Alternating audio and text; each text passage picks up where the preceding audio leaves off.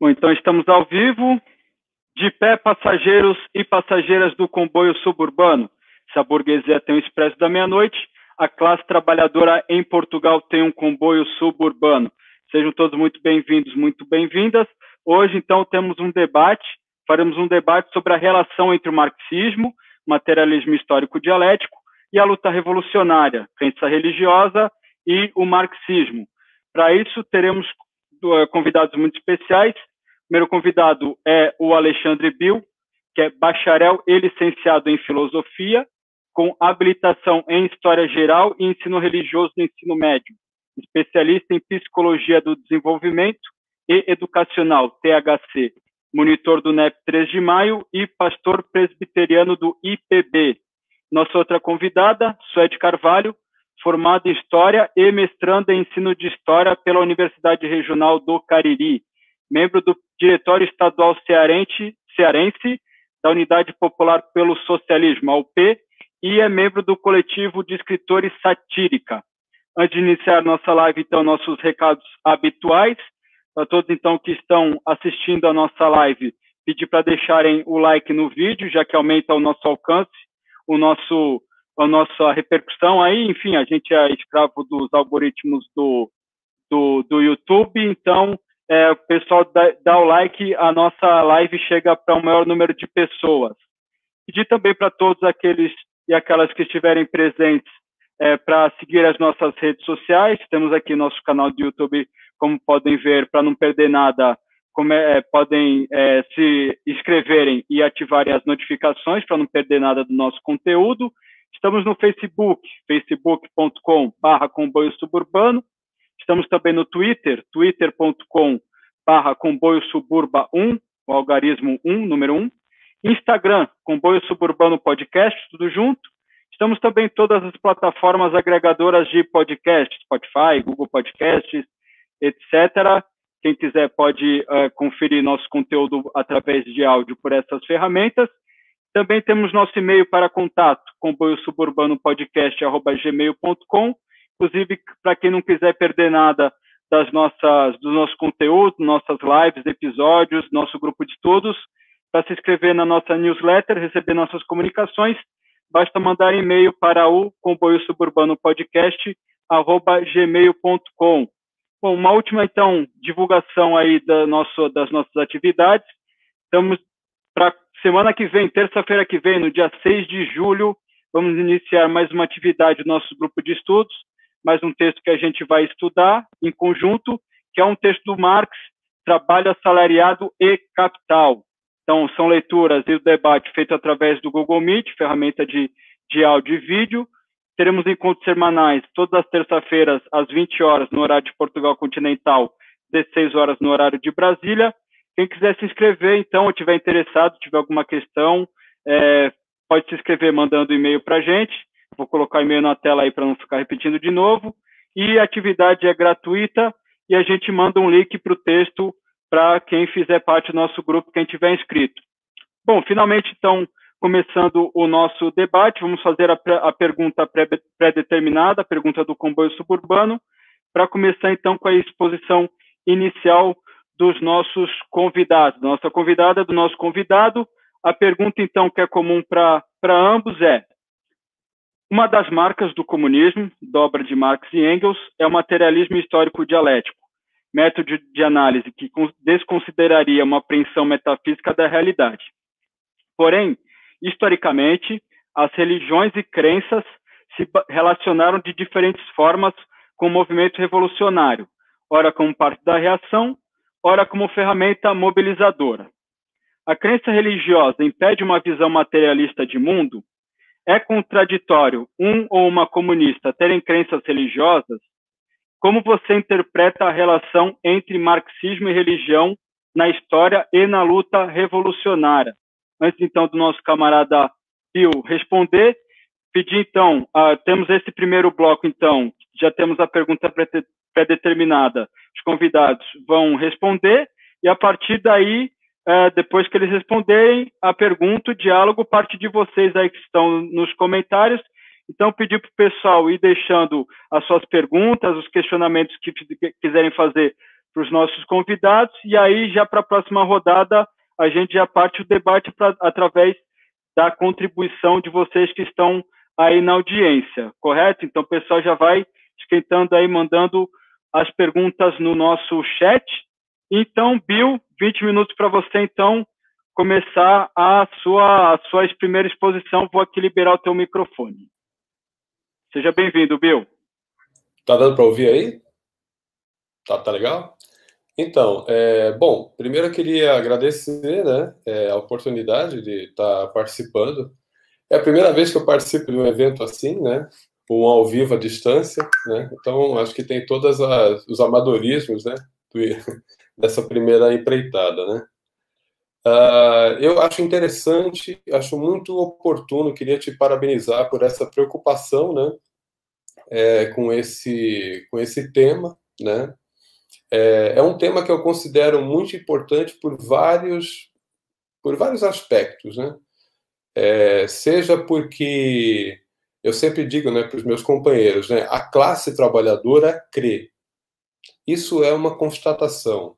Isso não é uma escolha subjetiva. Isso é um dado concreto, né? Então, se a classe trabalhadora em geral crê, né, eu posso, inclusive, expandir isso mais filosoficamente ao fato de que absolutamente todos os seres humanos creem, né? É, mas, assim, eu acho importante também com relação à estratégia, é, à luta, às organizações, porque não há como negar que esse é um assunto que cria ruído na esquerda, né? É, então, eu queria te agradecer pela oportunidade e agradecer é, por essa iniciativa, né? qualquer esforço nesse sentido é importante, né? E é um tema que, apesar de tudo, ele é, é bastante carente, né? A gente tem é, pouca discussão sobre isso. É incrível, é um silêncio ensurdecedor, né? Esse assunto dentro das organizações, dentro da luta, né? É, isso é empurrado para o âmbito é, privado, como se fosse uma questão privada, só que todas as liberdades civis, é, todos os, todas as liberdades democráticas, elas são, em tese, individuais e privadas porque é, estão num contexto é, burguês, né? E para a burguesia, aliás, a grande invenção da burguesia é o indivíduo, né? Então, assim, a partir do momento que você é um indivíduo, todas as suas características são individualizadas em você, inclusive seus direitos, né? Os direitos são seus, né? Podem ser do outro também. Deveriam ser, se são para você, deveriam ser para os outros, né? Deveria realmente haver uma igualdade. Mas, infelizmente, isso não acontece. Porque a gente sabe que a diferença entre a intenção e o gesto, né, o discurso da burguesia e a prática da burguesia é bem diferente, né? Agora, sim, é, eu, eu conversei, assim, na verdade não conversei, né? Eu, quando convidei é, algumas pessoas, sejam irmãos de várias denominações que se consideram de esquerda, alguns até socialistas, né? Mas não geralmente marxistas, né? Até é, companheiros que são do movimento, companheiros de luta, né? Que em geral, se tem uma filiação religiosa, muitas vezes a gente nem sabe, porque a gente não pergunta, né? Isso para uns para os outros, o que é que ele crê, detalhes da sua crença, né? E, e aí, ao conversar com algumas pessoas, ao na verdade convidar, eu até falei, olha, se vocês tiverem perguntas, ajuda a levantar a bola, porque eu estou entendendo que um, um, trabalho como esse aqui, né, ele vai só dar um pontapé inicial, né, ele não tem como é, aprofundar, a gente não tem como fazer uma exposição minimamente exaustiva, elaborada, é, eu até pensei em formular alguma coisa, mas é, é, ficaria, é, ficaria fraco em todas as frentes, né?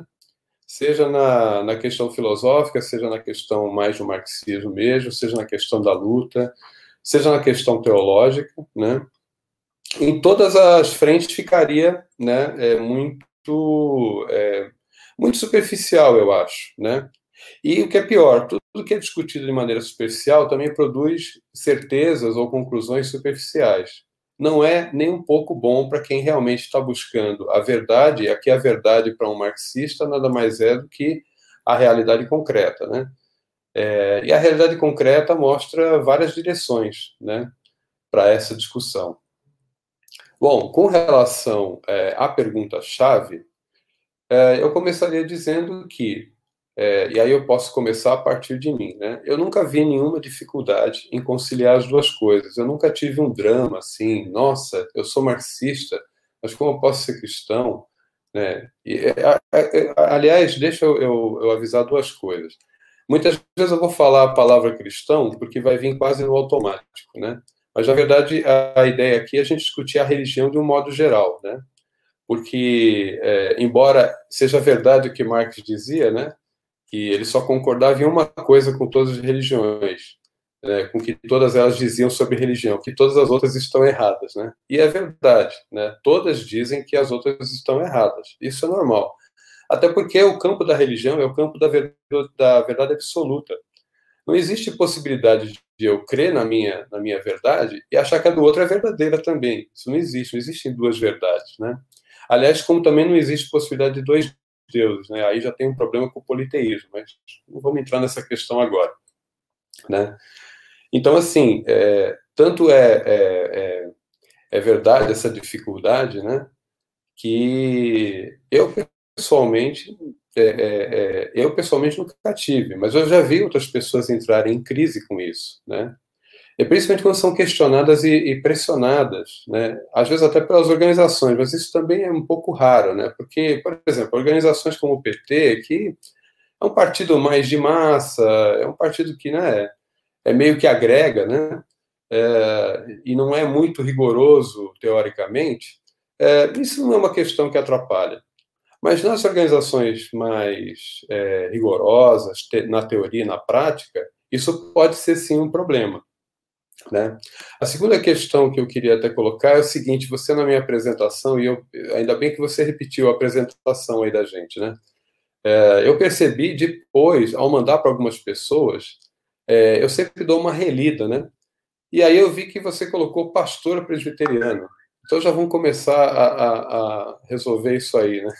Eu não sou pastor, eu fiz até um ano de seminário, mas eu não sou pastor. Eu só coloquei presbiteriano, né, para que é, o pessoal soubesse, né? Acho que é, é sempre importante ser transparente, né? É, a partir de que viés ou de que ponto de vista eu tenho uma abordagem, né? E também a minha vivência, né? né? Então não preciso dizer que o presbiteriano, né, para quem não sabe, é sinônimo de um calvinista, né? E o calvinismo é considerado o resumo, digamos, a posição mais avançada e mais abrangente da reforma protestante. Então, um protestante, em tese, é sempre um calvinista, até prova em contrário, né? Bom, mas então não sou pastor. É, é, é mais só para um militante e que na formação fez filosofia. Eu, eu não fiz estudos específicos sobre a questão da religião. Mas até para dar é, o ensino religioso nas escolas, né, e até para abordar essa questão no movimento, principalmente com os meus companheiros que são ateus, né, ou que se consideram ateus, eu pessoalmente já vou avisando, né? É, eu sempre falo para eles, olha, o problema do ateísmo é que ele é, um, é, ele é uma impossibilidade lógica, né?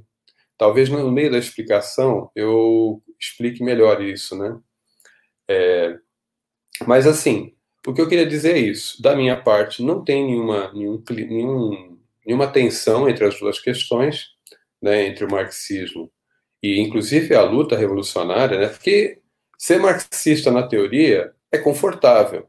Né, você pode pleitear uma série de coisas teoricamente, mas você está longe das implicações práticas.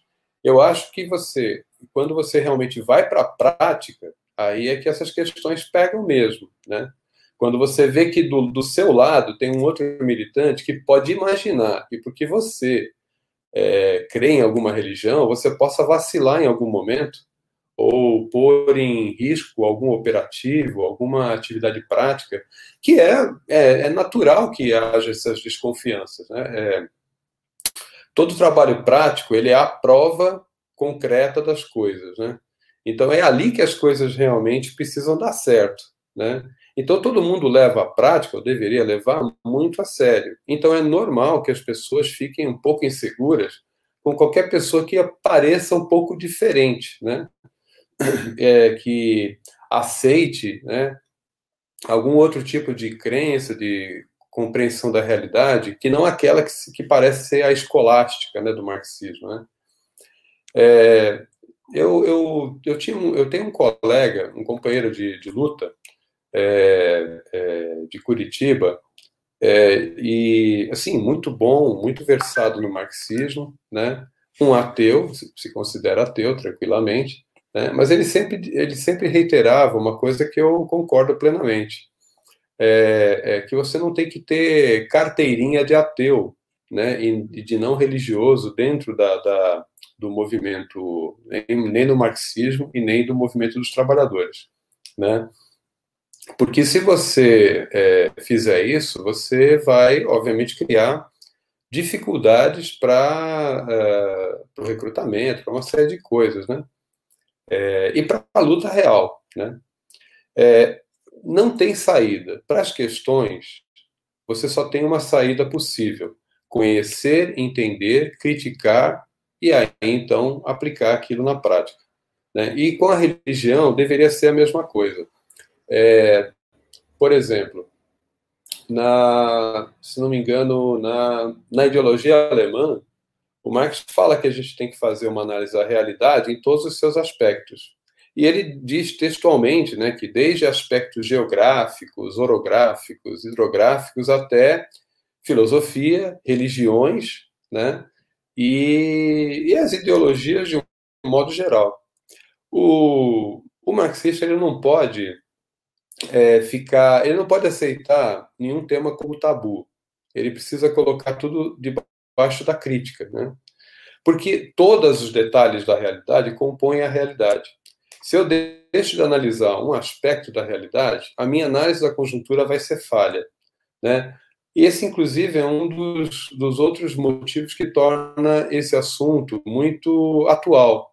É, é essa recente dificuldade que nós estamos vivendo no Brasil, em que, com certeza, boa parte dos evangélicos e até dos católicos e até dos religiosos em geral, que de alguma maneira se identificaram com as pautas de costumes né, da direita reacionária, né, é, é, elegeram um governo de extrema direita que é de uma incompetência incrível. Né? Eu acho que eles são incompetentes até para ser direita, né? É, eles não são uma direita doutrinária, eles são uma direita muito é muito tosca, né? Mas elegeram, não há dúvida. É, eu estava até comentando agora mesmo com, com outro amigo meu, né? Também, inclusive, irmão, né? E, e aí eu questionei essa coisa do, do, do Bolsonaro, ele está numa situação bem difícil. Aí ele, não, não, mas ele vai reverter isso. Aí eu falei, olha, na minha igreja, é, as pessoas já, já... Teve uma hora lá que o pastor começou a defender o Bolsonaro, a igreja inteira deu risada. a igreja inteira deu risada. Já está assim o negócio. E ele já anda dando umas, uns tapas né, no Bolsonaro, ele que ainda sustenta o Bolsonaro. Né? E olha que o meu pastor é uma pessoa assim, muito estudada, muito culta, um ótimo pastor naquilo que ele faz. É uma ótima pessoa, uma ótima pessoa. Está cheio de ótimas pessoas, né, dentro e fora do, do, das religiões, que engoliram essa, esse engodo. Né? Isso foi um engodo claramente ideológico. A questão é com quais anzóis, com quais iscas você pesca cada um dos, é, dos segmentos sociais. Infelizmente, mesmo os evangélicos históricos, é, e mesmo os católicos tradicionais, e mesmo os espíritas kardecistas assim, puro sangue, é, que normalmente têm uma visão mais aprofundada das suas doutrinas, né? E não ligam tanto, são muito mais abertos para as questões práticas, né? Então, conseguem, por exemplo, é, compreender que a questão do aborto não é matar uma vida, etc. e tal, conseguem entender que o aborto é uma, uma questão de saúde, é uma questão de direito, direito reprodutivo, direito das mulheres. É, eles conseguiam fazer isso facilmente, mas infelizmente, por exemplo, os pentecostais sempre tiveram um foco muito forte na agenda de costumes. Eles mesmos se diferenciam não pela doutrina, mas pela prática de certos costumes né, e certas práticas eclesiais. E eles acabaram influenciando tanto, porque eles são a maioria esmagadora dos evangélicos no Brasil, se juntar pentecostais com neopentecostais, que os históricos é, acabam ficando mais é, sutilmente envolvíveis, né, enredáveis por essa situação. E a direita polarizou em cima dessas questões e fisgou muita gente, junto, claro, com a queimação que foi feita do PT pela Lava Jato, pela mídia, etc. E tal. Isso produziu dois efeitos. O efeito do nem-nem, eu conheço um monte de pessoas que nem votaram, se abstiveram é, é, ou foram em branco e, e, e nulo, porque ficaram inseguros de votar em qualquer um e aqueles que foram de cara no Bolsonaro. E mesmo assim, até que teve 30% para o PT. Bom, mas não vamos falar de política aqui, vamos falar da questão mais é, teórica. É, o mais importante para entender a religião, não agora como cristianismo, mas religião em, em geral, é entender que ela tem um estatuto epistemológico tão, tão válido, tão legítimo quanto a filosofia, a ciência, a técnica e o próprio senso comum, né? É, se não me engano, é, é, não lembro agora o primeiro nome, acho que é Johannes. O Hessen, né, é um autor que eu gosto muito em teoria da, da, da, do conhecimento. É, a obra dele acho que é dos anos 70. É uma obra antiga, muito usada em bibliografia nas universidades brasileiras, né? E ele, ele elenca basicamente o seguinte: existem quatro formas ou campos de conhecimento o religioso, o filosófico, o científico e o senso comum. Eu gosto muito dessa divisão dele, porque ela é bem didática. O senso comum, ele trabalha com a inteligência prática. Ele não tem nenhum rigor metodológico, nenhum rigor, é, digamos, epistemológico, né? Mas realiza realiza muito bem as tarefas práticas. E vamos, vamos e convenhamos, a sociedade é, é, humana só chegou no seu desenvolvimento histórico aonde nós chegamos através do senso comum. Então, muito respeito ao senso comum. Ele é essa coisa bizarra, complicadíssima, mas o senso comum resolve bem as questões práticas. Você tem a, a ciência, que trabalha com é, provas, provas, verificação. Se eu digo que algo existe, eu preciso comprovar. E se alguém disser que alguma coisa não existe, eu também preciso procurar provar. E eu só tenho os cinco sentidos, é, a empiria, né, e o método indutivo. Eu não tenho outras ferramentas. Né? A filosofia já usa é, experiências de pensamento, raciocínios lógicos, concatenação, sistematização, ou seja, ela produz verdades a partir da lógica dedutiva. É um conhecimento tão válido quanto. E a religião, ela basicamente ela usa como instrumento a fé para conhecer as coisas que não podem ser conhecidas pelas outras três formas. O problema é que em todas as áreas, em absolutamente todas as áreas de conhecimento humano, você pode sim estar é, envolvido de maneira não rigorosa, não, não é, consciente epistemologicamente ou metodologicamente. E é esse que é o problema. Existe uma ciência senso comum, existe uma filosofia senso comum e existe uma religião senso comum. É, todas as, as, formas religiosas, né, pode ir do budismo, no islamismo, no catolicismo, no protestantismo, em todas elas você encontra uma versão popular que geralmente é supersticiosa.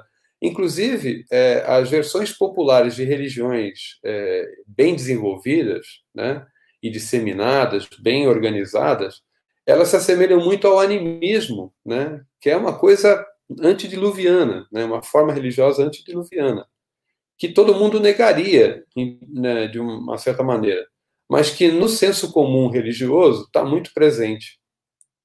E existem formas rigorosas dessas, dessas expressões religiosas. Né? Você não vai ter problema, é, por exemplo, entre o marxismo, entre o, com, na relação com o socialismo e com a luta de classe, você não vai ter problema com aqueles que são é, é, é, que são mais estruturados. Os mais estruturados conseguem, inclusive, dialogar com o marxismo de igual para igual, sem problema. Né?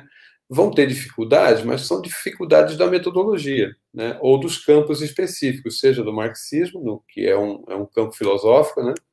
seja das religiões, que é um outro campo, né, que trabalha com outras ferramentas. Né. Mas o importante é dizer que essas quatro formas de conhecimento são, de conhecimento são legítimas, todas elas são legítimas. E a gente tem que respeitar, digamos que, a jurisdição de cada uma delas. Né? Não que a gente não possa trabalhar todas ao mesmo tempo, pode, pode trabalhar, mas tem que tomar cuidado para não cair entre as canoas. Né? Então, é primeiro dizer isso. Né?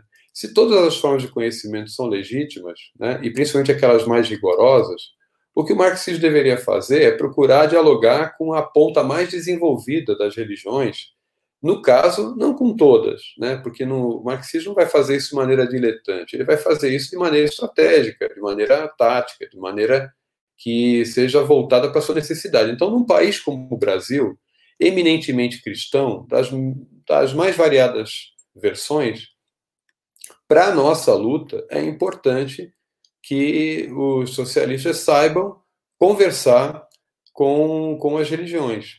E é esse que é o nosso problema. Então, eu acho que é, meu tempo terminou. Eu acho que daqui a gente vai esclarecendo ponto a ponto com as perguntas, né? Eu acho que não tem como fazer de outra forma, tá? Um abraço.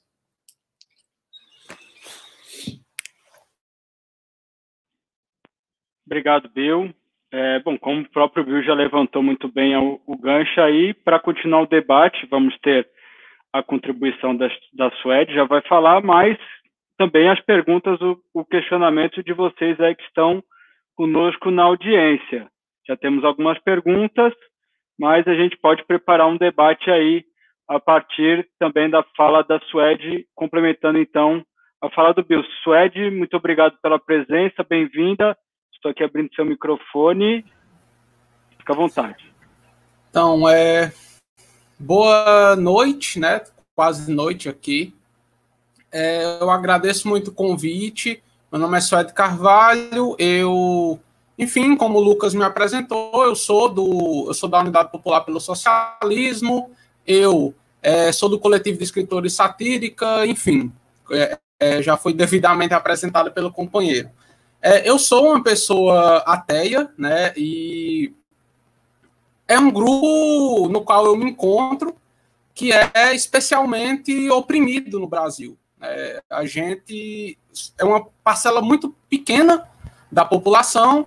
É, nesses discursos reacionários, eles colocam os ateus como uma grande ameaça, sendo que, na verdade, é uma parcela muito pequena da população, muito pouco influente, e que, é, é, caso fossem eleitos, existem pesquisas sobre isso, inclusive a BBC publicou uma, uma pesquisa nesse sentido, sobre ateísmo no Brasil, estatisticamente, é o único grupo, segundo o, a, a BBC, é o único grupo no Brasil que, se um candidato pleiteando um cargo eletivo público afirmar ser, é a única condição que ele não consegue é, que vai efetivamente atrapalhar a candidatura dele. Né? É o grupo em que menos pessoas votariam. Né? É, é, as pessoas, é, é, menor que o número de pessoas que votariam em uma pessoa homossexual, em uma pessoa da Umbanda, em uma pessoa do Candomblé. Ou seja, é um dos grupos mais oprimidos é, é, é da sociedade algumas pessoas elas costumam representar os ateus como figuras, figuras extremamente reativas, que vêm na defensiva, tentando se afirmar o tempo todo. Bem, tem motivo para ser, né? Tem muito motivo para ser. É, é, mas esse, não é o foco do debate. É só, só mesmo uma, uma introdução mas eu concordo com o Bill, né? É uma questão que eu, inclusive, estava conversando com o Lucas antes, que as organizações de esquerda, inclusive de esquerda é, marxista, têm evitado tocar. Né? E têm evitado tocar porque não sabem é, é, é discutir com a respeito dessa, dessa pauta. E é uma questão muito séria, porque eu moro em Juazeiro do Norte, eu sou cearense, moro em Juazeiro do Norte. O Bill deve ter consciência de que é uma, uma cidade muito religiosa, que tem as romarias para o Padre Cícero, né? E o Padre Cícero, uma figura que foi brutalmente reacionária, brutalmente reacionária, do ponto de vista de progressismo dentro da própria Igreja Católica. Ele foi uma figura extremamente reacionária é, é, e ele é simbólico. O Padre Cícero é uma figura simbólica. Por que eu digo isso? Que o Padre Cícero é uma figura simbólica, paradigmática. Ele é praticamente um, um, um como é que eu posso dizer, uma, uma, uma representação perfeita é, é, é de como, na minha concepção, os, é, é, a gente deve entender o, o, problema religioso, né? O padre Cícero era uma figura religiosa, muito influente na região, teria é, supostamente estado no momento de um, que um milagre se deu, né, o milagre da, da Beata Maria de Araújo, né, que para a história, eu como historiadora, não é importante saber se esse milagre ele é uma verdade, ou ele, se ele foi factual, ou se não, importa mais o impacto social que esse suposto milagre teve, né? Enfim, mais uma figura que usou sua, sua, sua influência religiosa para aproximar a população pobre, camponeses pobres, livres, ex-escravizados que aqui vinham para Juazeiro do Norte, aproximar essas populações de pautas reacionárias. Padre Cícero conseguiu, junto aos coronéis da região do Cariri, armar os romeiros, junto de jagunços desses coronéis, para depor um governo liberal em Fortaleza. Esse pessoal marchou o Ceará inteiro até Fortaleza para depor um governo liberal e restabelecer o governo conservador é, é, em Fortaleza, capital do Ceará, né? Lá no Palácio do Governador. Na época não é mesmo que é atualmente, mas enfim. Então isso explica perfeitamente que nós não podemos, assim, não explica perfeitamente, exemplifica, né? Exemplifica muito bem que não dá para separar é, a religião, é, a ciência e, e, entre outras coisas, não dá para separar essas coisas, né? O, o, na minha concepção, pelo menos, o, o marxismo ele é muito é, é feliz em colocar que as coisas elas não podem ser atomizadas, elas todas estão relacionadas, todas as coisas são perpassadas pela questão da luta de classes, né? E historicamente nós vemos isso muito bem. Como nós na época da sociedade medieval, o protestantismo foi progressista, pelo menos na Alemanha, com versões mais radicais e menos radicais, né? É, é, e essa essa crise teológica, esse cisma, digamos assim, do protestantismo, ele se deu dentro das condições da sociedade feudal, a partir das condições da sociedade feudal, e o que mobilizou as pessoas para um lado ou para o outro não foi a concepção teológica. Não foi a concepção teológica. Não foi o fato de, de um, camponês pobre é, na Alemanha, por exemplo, não estava interessado nas discordâncias teológicas que Lutero tinha com o Papa. Ele estava interessado, é, é, na verdade, ele foi convencido, e majoritariamente por lideranças mais radicais do movimento, como Thomas Miltzer, por exemplo, não sei se eu falei bem ou não, falo alemão, infelizmente, é, é, de que de que a Igreja Católica ela estava diretamente ligada aos senhores feudais que empobreciam a população. Ou seja, a população pobre, os camponeses, não foram movidos por discordâncias teológicas. Foram movidos pelas condições materiais do seu tempo, daquela sociedade feudal. Assim como as próprias discussões teológicas em si, elas surgem dentro daquela sociedade. Um exemplo, um exemplo contemporâneo disso é a, teo, a própria teologia da prosperidade, né? Que, que as igrejas neopentecostais elas proliferam. É uma, é uma, uma, uma interpretação, é uma teologia, uma interpretação teológica do, do neoliberalismo. Essa interpretação teológica não teria como surgir na sociedade medieval, na sociedade antiga. Ela é uma, uma, uma interpretação teológica do neoliberalismo. Assim como New Age, por exemplo. Né? Inclusive, eu tenho um texto, é, é, um jabá meio inapropriado. Eu publiquei um texto recentemente, eu tenho me interessado muito por essas questões. Né? O Lucas me conhece muito bem, ele sabe que eu taco muito pau em astrologia e nesse tipo de coisa. Eu gosto muito de brincar com essas coisas. Eu publiquei um texto recentemente chamado New Age, a versão, religi a, a, a, a versão religiosa, a personificação religiosa do neoliberalismo. Né? A religião bem individual, que cada um interpreta do seu jeito, uma, religião, uma visão religiosa de mundo, uma visão espiritual do mundo, totalmente firmada sobre a experiência individual. Né? A personificação religiosa do neoliberalismo, por assim dizer. Né? E, e para o Marx, a religião ela, ela é uma criação humana. O, na própria ideologia alemã, o Marx coloca: não podemos partir, não, não podemos descer do céu à terra, é subir da terra ao céu. Então a religião ela é uma criação dos homens, homens aqui usando uma convenção da época, enfim, dos seres humanos, homens e mulheres em movimento na sociedade que eles vivem e constroem materialmente. Então, o cristianismo da Idade Média não é o, o cristianismo de hoje. Porque o cristianismo da Idade Média, ele era construído por homens e mulheres medievais e com muitas especificidades locais, né? É, um, um, camponês, um camponês que vivia num feudo na Polônia, ele não teria a mesma interpretação e ele não aplicaria é, e nem teria como o catolicismo romano, porque ele, é, é, isso, isso só se fortalece com a Inquisição. Né? Quando há a reação contra a reforma protestante, é que há um interesse muito grande por parte da, da Igreja Católica em firmar os seus ideais, o, o seu mais duro né? de, de, de crença, digamos assim. Mas aquelas populações misturavam muito suas crenças anteri anteriores com o, o, o, a religiosidade católica.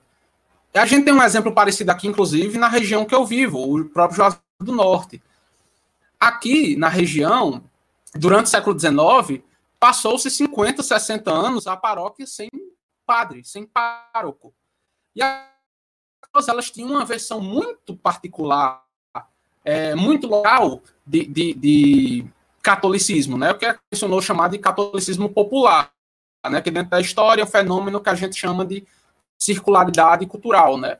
Que as pessoas elas, elas pegam influências diversas de diversos é, campos de sua vida e mesclam, digamos assim. Então, quando o padre Cícero, né, o Cícero Romão Batista chega aqui, ele tem muito trabalho em, em, óbvio, com a visão bastante reacionária do que é o catolicismo, do que é o catolicismo romano, impor uma, uma doxa, um dogma né, para essa, essa população. Inclusive proibindo manifestações culturais como o samba, por exemplo, né, aqui na região, no século XIX. É, então, a religião ela surge da materialidade é, das relações, né? E à medida que a história avança, a história é dinâmica, que os conflitos de classe que os conflitos de classe eles vão aparecendo em suas diferentes formas, a religião também é perpassada por esses por essas influências, né? Por exemplo, a gente tem a teologia da libertação aqui na América Latina, surgiu aqui, né, na, na América Latina, tem seus maiores expoentes aqui na América Latina, e é fruto do conflito de classe que se, está, que se instaura dentro da Igreja Católica, né? Porque é, a Igreja Católica sofre as, ela, ela sofre as transformações do, do capitalismo, né? Porém, é, filosoficamente, o, o, marxismo ele é materialista é, de um materialismo do século XIX, quando já estava no horizonte intelectual da Europa o ateísmo moderno, né? O que a gente chama de ateísmo moderno.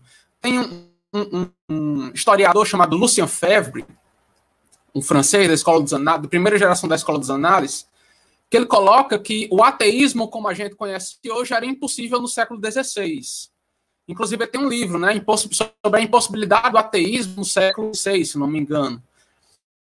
E o ateísmo, como a gente conhece hoje, que, que, que pressupõe que o sobrenatural, o espiritual, Deus, é irrelevante para explicar para explicar o mundo, ele só foi possível após é, é, as, as, os avanços da ciência no século XIX. E o marxismo se desenvolve, o materialismo de Marx e Engels se desenvolve nessa conjuntura. Né? É, primeiro, eles têm influências do realismo, depois do Feuerbach, né?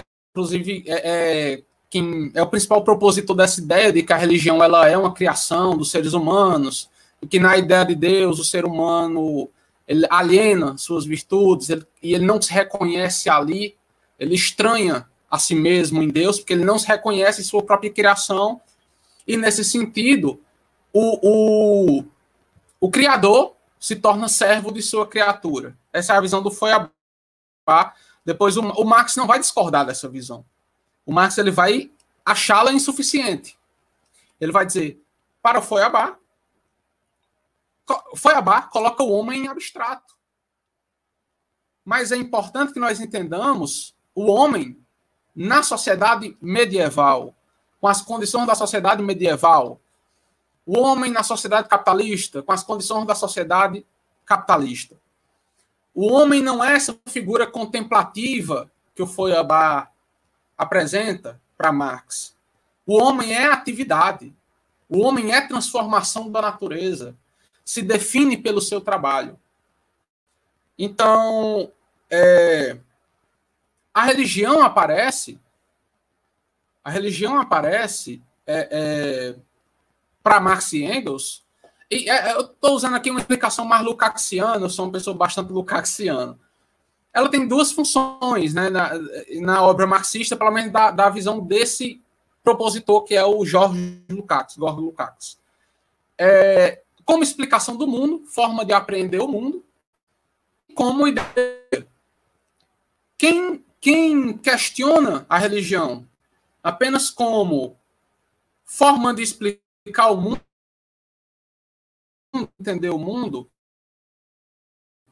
perde visão bastante relevante dela, o caráter social, de mobilização das massas, para fins reacionários ou fins progressistas, que foi inclusive o que o Bill colocou antes de mim, né? Porém, é importante nós colocarmos, e, e isso, como, como a questão aqui é a religião, a relação do marxismo e da religião, todos os marxistas que eles analisam essas questões, eles percebem elas não como conflitos teológicos, né? não como conflitos teológicos, o, o que foi que aproximou as pessoas do Padre Cícero aqui em Juazeiro do Norte? Não foi é, é, apenas a crença religiosa, não foi apenas o papel dele enquanto padre, embora o padre fosse uma figura de autoridade muito mais. Muito, com muito mais capacidade de se colocar do que é atualmente, no, no, no início do século XX, meados do século XX, né? foi o fato do padre Cícero arranjar emprego para as pessoas. As pessoas chegavam romeiro pobre, sei lá, do Pernambuco, fugindo de uma seca, e o padre Cícero dizia: vai para a fazenda de coronel tal, que ele, que ele arranja um lugar para você. Apesar de, de o padre Cícero estar tá levando as pessoas para trabalho, está levando as pessoas para trabalho semi-escravo,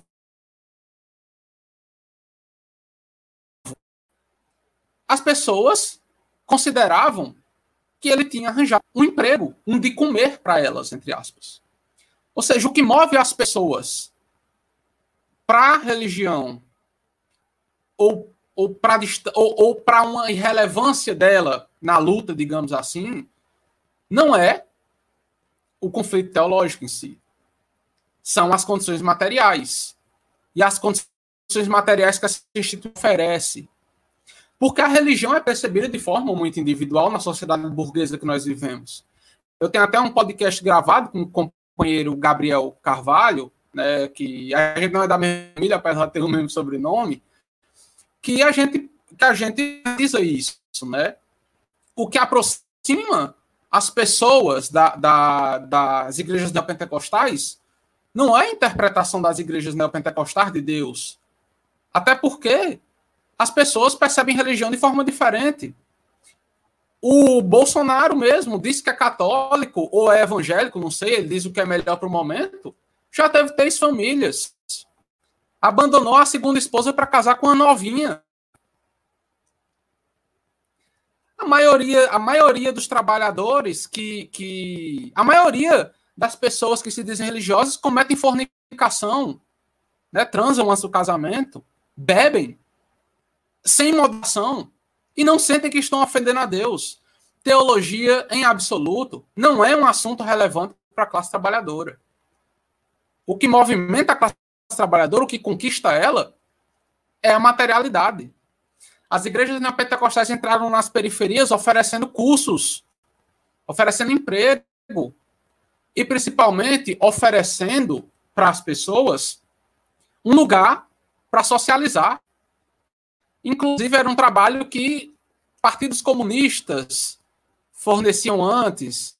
É, é, é uma coisa, é uma coisa que os Panteras Negras tiveram muito, muita inteligência, muita perspicácia em perceber nos Estados Unidos. Eles davam o café, o café é, é para as crianças. Eles conquistavam a classe trabalhadora não, é, é, porque isso é uma coisa também que os comunistas precisam ter em mente. O que vai conquistar os trabalhadores, a massa, a massa dos trabalhadores, não é nossa linha. A nossa linha pode ser correta, e ela é a mais correta, porque pelo menos eu imagino aqui que nós sejamos comunistas, socialistas, né?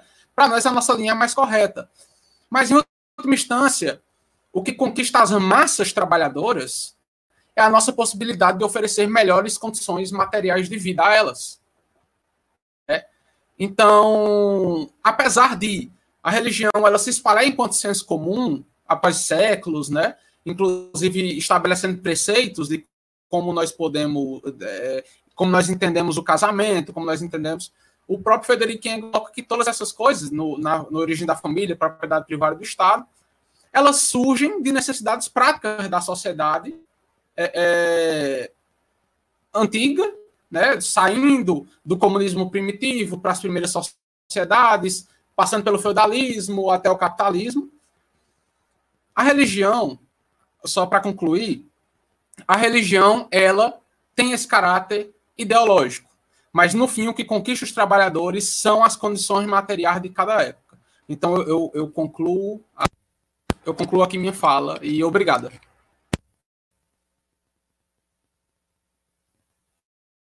Obrigado, Suede. É, fazer uma pergunta. Bill e Suede, é, algum, o que, que vocês acham da gente fazer assim, mais uma segunda rodada de comentário em cima do que do que partiu desse primeiro debate ali, mais cinco minutinhos ali para complementar para a gente, para o Bill poder falar um pouco em cima da fala da Suede, a Suede complementar um pouco o que o Bill falou agora. Pode, podemos fazer assim? Então vai lá, Bill. Pode ser cinco minutos? Vou te abrir o microfone aqui. Então, olha, eu gostei muito da fala da Suede. Eu acho que já levantou vários pontos interessantes de contato. É, é, assim, são tantos, né, que é muito interessante. Mas, assim, talvez sumarizando, o que a gente pode dizer é o seguinte: como a gente está discutindo as religiões e não religiões específicas, né, que no caso do Brasil, a gente falar de religião está falando do cristianismo, né? Mas acho que nesse caso não interessaria tanto nesse momento, a não ser que a gente fosse falar de tática, né? É, agora, o, o, importante é entender é, é, essa fala é, do Marx, que ele fala que é, é, quando a compreensão da realidade toma posse das massas, ou seja, a compreensão crítica da realidade toma posse das massas, ela se transforma em força real. Então, isso, essa frase é fundamental para o marxismo, né? que é a ligação entre subjetividade e objetividade.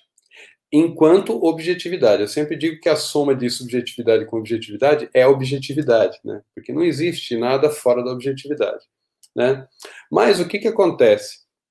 É, essa, essa máxima marxista ela vale para tudo, inclusive para mentira, inclusive para o mito, inclusive para a superstição, inclusive para o senso comum religioso mais variado possível, e inclusive prescinde de se Deus existe e se existe alguma religião verdadeira. Porque se Deus existe, com certeza deve existir alguma possibilidade de uma religião verdadeira. Se Deus não existir, todas são falsas. Mas não pouco importa para a questão prática se, é, é, é, se é mentira ou se é verdade. Se ela se apossa das massas, ela passa a ter uma existência concreta historicamente. Esse é o problema. Então você tem que lidar com o problema real. Não adianta, ah, mas eu acho que isso tudo é uma balela. É, você acha, mas a maioria não acha. Ou um certo segmento estratégico não acha. Né? Esse é o grande problema nosso.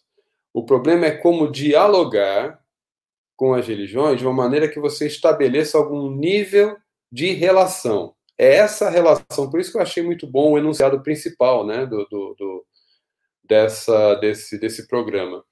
É exatamente a relação é que está em questão. É, eu posso aqui fazer várias falas que poderiam exemplificar o quanto que as religiões, até as falsas, que eu considero falsas, né, um cristão consideraria falsas, como a gente entende perfeitamente porque que elas existem, estão aí firmes e fortes e vão continuar por muito tempo. Inclusive, muitas delas sobreviverão, mesmo sendo falsas, sobreviverão à Revolução Socialista. Existe uma ideia muito preconcebida entre os, os marxistas de que se a gente fizer o socialismo pela Revolução, Assim como a gente vai ter um período relativamente rápido de reacomodação da superestrutura, inclusive incluindo nela a ideologia, enquanto forma da, da consciência social alienada, é que rapidamente as classes vão ser superadas, e aí com as classes superadas também supera-se a alienação, é, cai quase que totalmente a ideologia, e todas essas formas é, é, míticas que é o que normalmente é considerado é, as religiões, sumiriam. Infelizmente, essa é uma notícia, não vão sumir. Ah, o sentimento religioso humano é humano, então é, ele vai continuar. Ah, as tradições religiosas também vão continuar. O que vai mudar é a forma dessa liberdade religiosa. Se a gente hoje em dia já tem que lutar por liberdade religiosa para ser coerente com a luta por todas as outras liberdades, a liberdade inclusive dos ateus não serem perseguidos na sua fé de crerem que Deus não existe, né? É, para que, que ninguém seja perseguido e todos tenham liberdade, é, Marx diz que o direito burguês vai ser preservado na Revolução porque são conquistas as liberdades individuais, assim como as sociais, políticas, econômicas, mesmo essas pouquinhas que a gente tem no capitalismo. Então, nós vamos preservar a liberdade de culto, a liberdade de religião. O que elas não vão poder usar é a força do capitalismo a favor delas. Elas não vão poder é, usar uma relação promíscua com o Estado.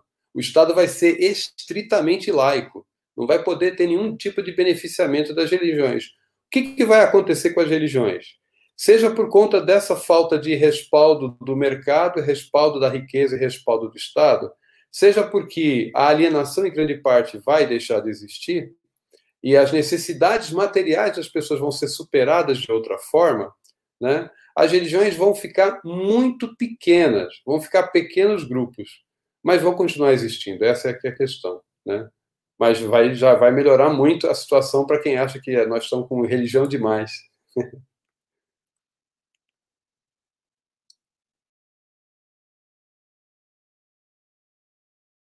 Desculpa. Não, não é. Obrigado, Bill. Suede, cinco minutos.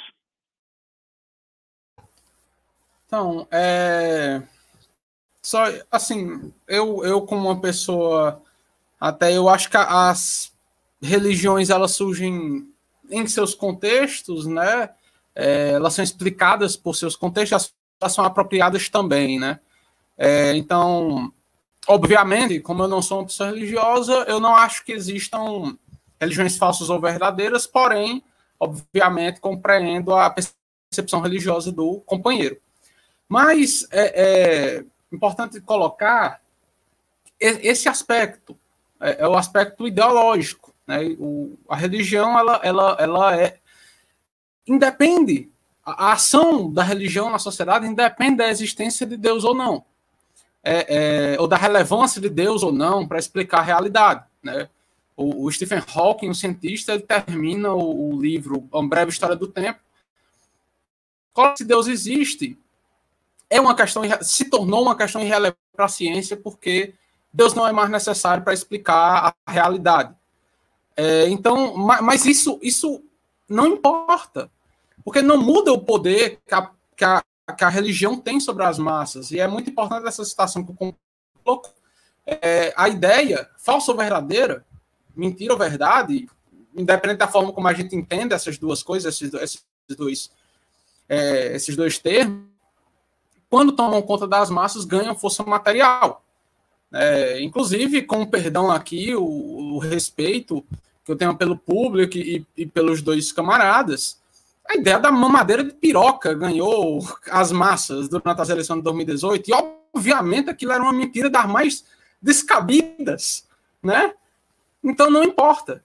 E esse, esse é o poder da ideologia. A ideologia, ela, ela funciona como uma naturalização é, é, é da opressão. Né? É, e a gente tem propositores nesse sentido. Porém, é, a religião, enquanto força ideológica da sociedade, ela cria, ela cria costumes, desenvolve tradições que não são é, é, facilmente superadas. Embora eu não acredite que necessariamente elas devam ser superadas. Eu acredito que o reacionarismo dentro dessas organizações deva ser é, é, superado, né? Porque, obviamente, parcelas da Igreja Católica, parcelas da, das igrejas é, é protestantes serão reação a uma, a uma possível revolução socialista, né? Então, essas parcelas devem ser enfrentadas. Porém, concordo com o, o o companheiro, a liberdade religiosa ela é uma, uma conquista.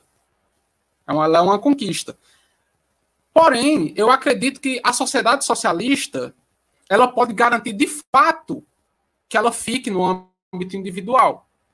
Né? Que ela fique no âmbito individual. A sociedade capitalista precisa da religião e especificamente suas formas mais reacionárias, no neoliberalismo, a teologia da prosperidade, para colocar as massas dentro da lógica da exploração e legitimar, naturalizar essa forma do, cap, do capitalismo, uma forma da exploração do trabalho, né?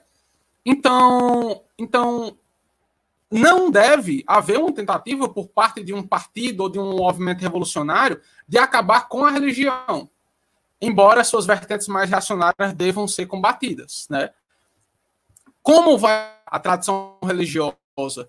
Como vai ficar a adesão religiosa? Com o avançar da condição material da sociedade, das relações sociais, é outra história que está para além do nosso controle. Está para além do nosso controle. Então, é, é, eu concordo com muito do que o, o, companheiro colocou. Não é algo que deve ser combatido em si. Ai, tem que acabar com o catolicismo, tem que acabar com o cristianismo protestante. Não. As escolas reacionárias dessas religiões têm que ser combatidas. Porque elas são contra o progressismo, elas são contra o socialismo, são contra o comunismo. Se essas religiões continuarão como grupos integrados, tendo participação, tendo é uma coisa que só a história e o andar da história e o desenvolver da sociedade vai responder. Não é algo que tenha como prever é, de fato. Então, concluo aqui.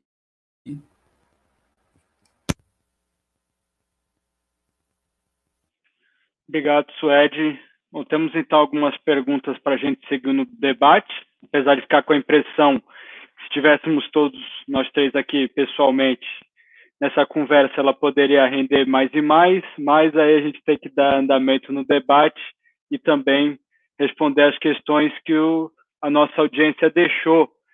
Bom, aproveitando rapidamente aqui um comentário que um camarada deixou, o comunista dizendo que é a primeira vez dele no, aqui no canal. E aí, quem tiver a primeira vez aqui no canal também pode já deixar o like no vídeo para aumentar a, a repercussão. E também é, é, seguir o canal, né, se inscrever para não perder nada do nosso conteúdo.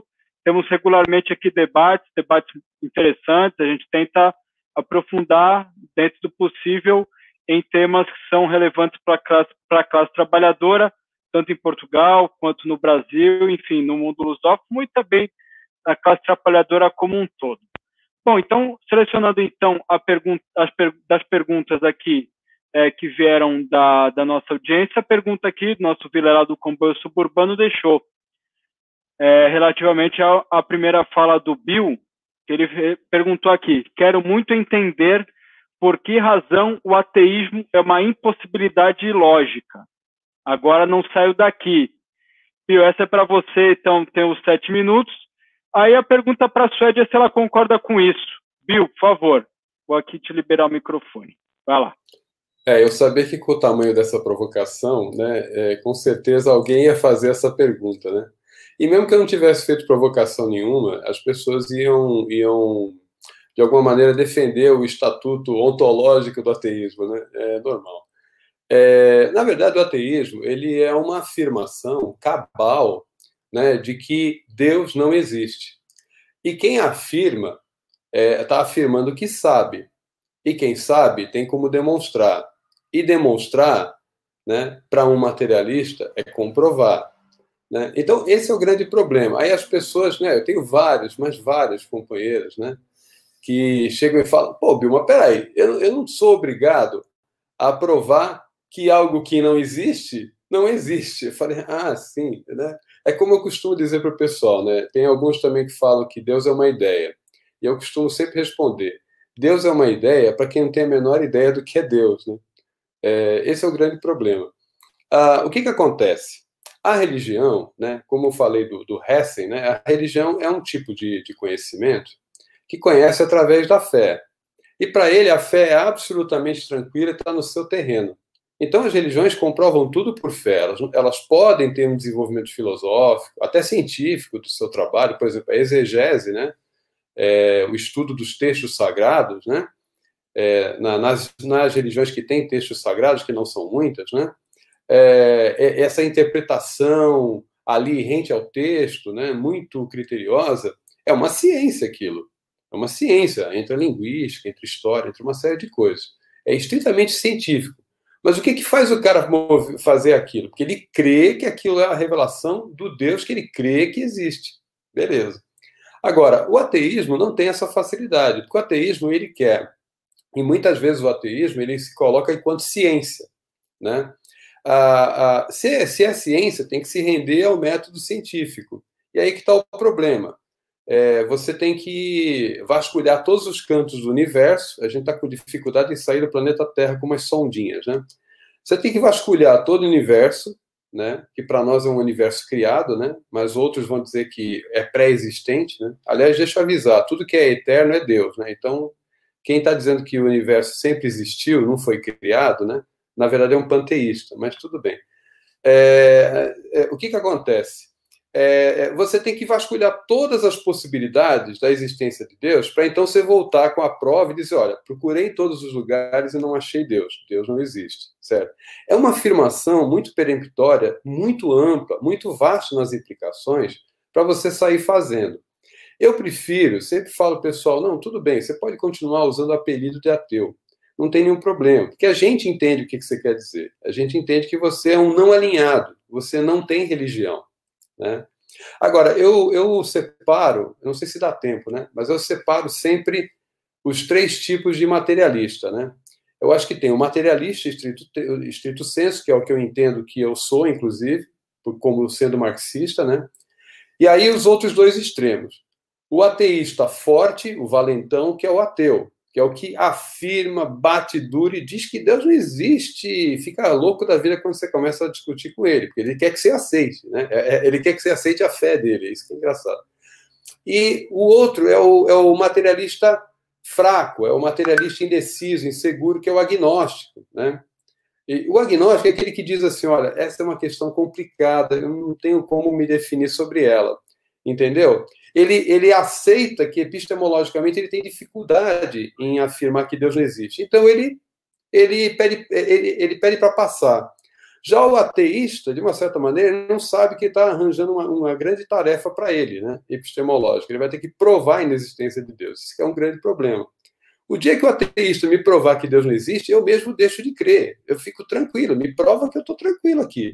Estou esperando as provas. Né? É, não tem isso. Então, quando você não tem a prova, o que você está, na verdade, fazendo é uma fé de que Deus não existe.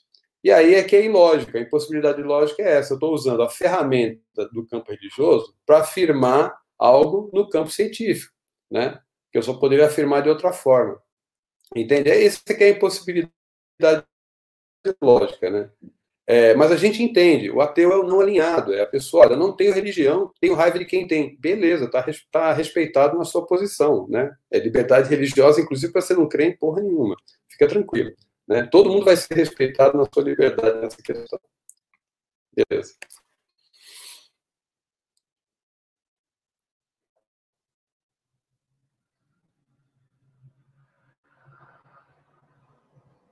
Câmbio. Obrigado, obrigado, Bill. Suede. Ah, não, assim, é foda, né, Lucas, que você reuniu duas pessoas suspeitas para falar o companheiro Bill é suspeito para falar, eu sou suspeita para falar, mas tudo bem. Não, obviamente, eu, como uma pessoa ateia, é, não concordo. É, é, enfim, mas é isso. Eu sou suspeito para falar, o companheiro é suspeito para falar, mas eu vou falar. Assim, é, é, a gente chega a alguns problemas, porque na, é, é real que não tem como definir que não tem como diz, provar que algo não existe. Isso, isso faz sentido. Mas, mas antes, tem uma, uma, algumas coisas que eu gostaria de reiterar. É, é importante nós colocarmos aqui que ateus são, é um grupo extremamente oprimido. Eu conheço pessoas, eu não gosto muito de evidência anedótica, as coisas de, ah, eu conheço um amigo meu, eu não gosto disso mas vou usar aqui porque efetivamente aconteceu. Conheço gente é, é, é, a nível pessoal, colegas professores, demitidos por serem ateus, demitidos da escola. Né? Porque se ateu não acredita em Deus, não deve ter moral, não deve ter ética, deve fazer um. Demite. É a visão que a sociedade tem, né? Uma pessoa sem moral, uma pessoa sem, sem horizonte, né? Sem horizonte moral. É a visão que a pessoa tem de sociedade. É de se esperar, infelizmente, que boa parte dos ateus sejam agressivos. Porque cresceram em ambientes que foram agressivos com ele, hostis, hostis. O ateu precisa cotidianamente com a realidade hostil. Eu, eu, vou, eu vou aqui fazer uma, uma, um relato pessoal rápido para não perder o fio da meada, não perder o tempo. Eu sou concursada, eu sou servidora pública, na minha efetivei esse ano. Mas eu gosto de revelar no meu, no meu local de trabalho, até porque não é relevante, não, não vai acrescentar em nada, a minha opinião sobre essas coisas.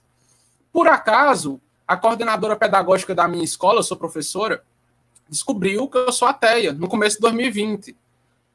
Não estava tendo aula, estava tendo uma palestra, eu estava na secretaria. A pessoa passou a manhã toda me interrogando. Por que, é que você acha que Deus não existe? Ah, Suede, mas isso, ah, Suede, mas aquilo as pessoas não conseguem aceitar que alguém é, usando os termos do, prof, do, do, camarada, não alinhado. As pessoas não conseguem tolerar.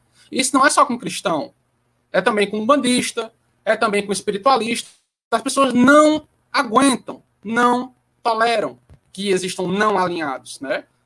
Eu, por exemplo, já escutei comentários de pais de terreiro me perguntando se, se eu não queria encontrar sentido na minha vida. Meu Deus do céu, tem sentido na minha vida, ele só não envolve coisas sobrenaturais. Mas, enfim. É, é, agora a questão.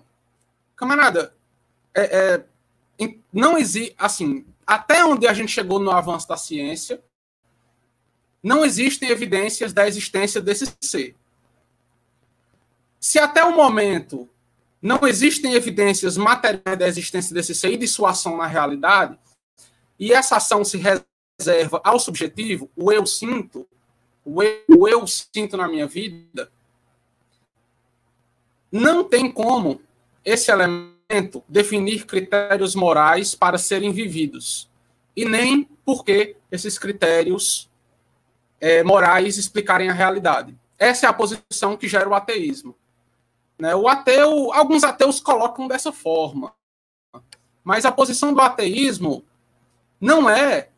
A posição do ateísmo é a do ceticismo. Não é Deus não existe, Deus não existe, Deus não existe, pronto.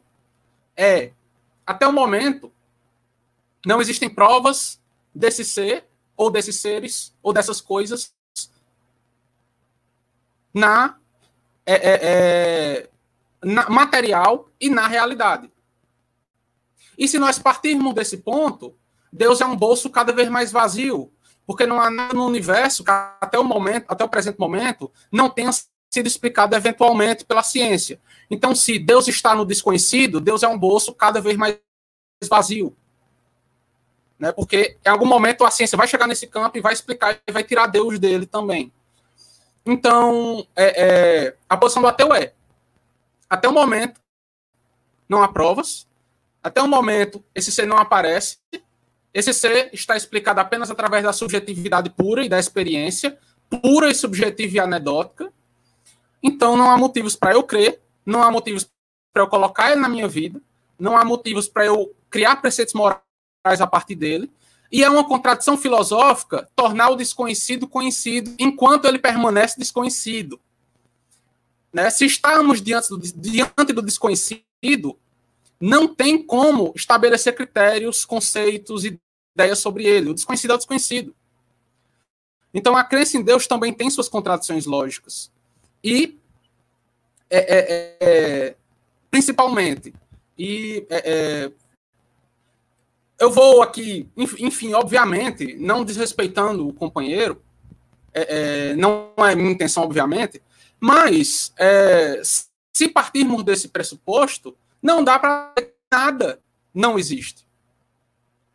Nós podemos olhar para um super-herói da Marvel, o Homem-Aranha, o Hulk, e dizer, e, e dizer, não dá para dizer que não existe. Você foi em todos os lugares da Terra para ver se o Hulk existe ou não?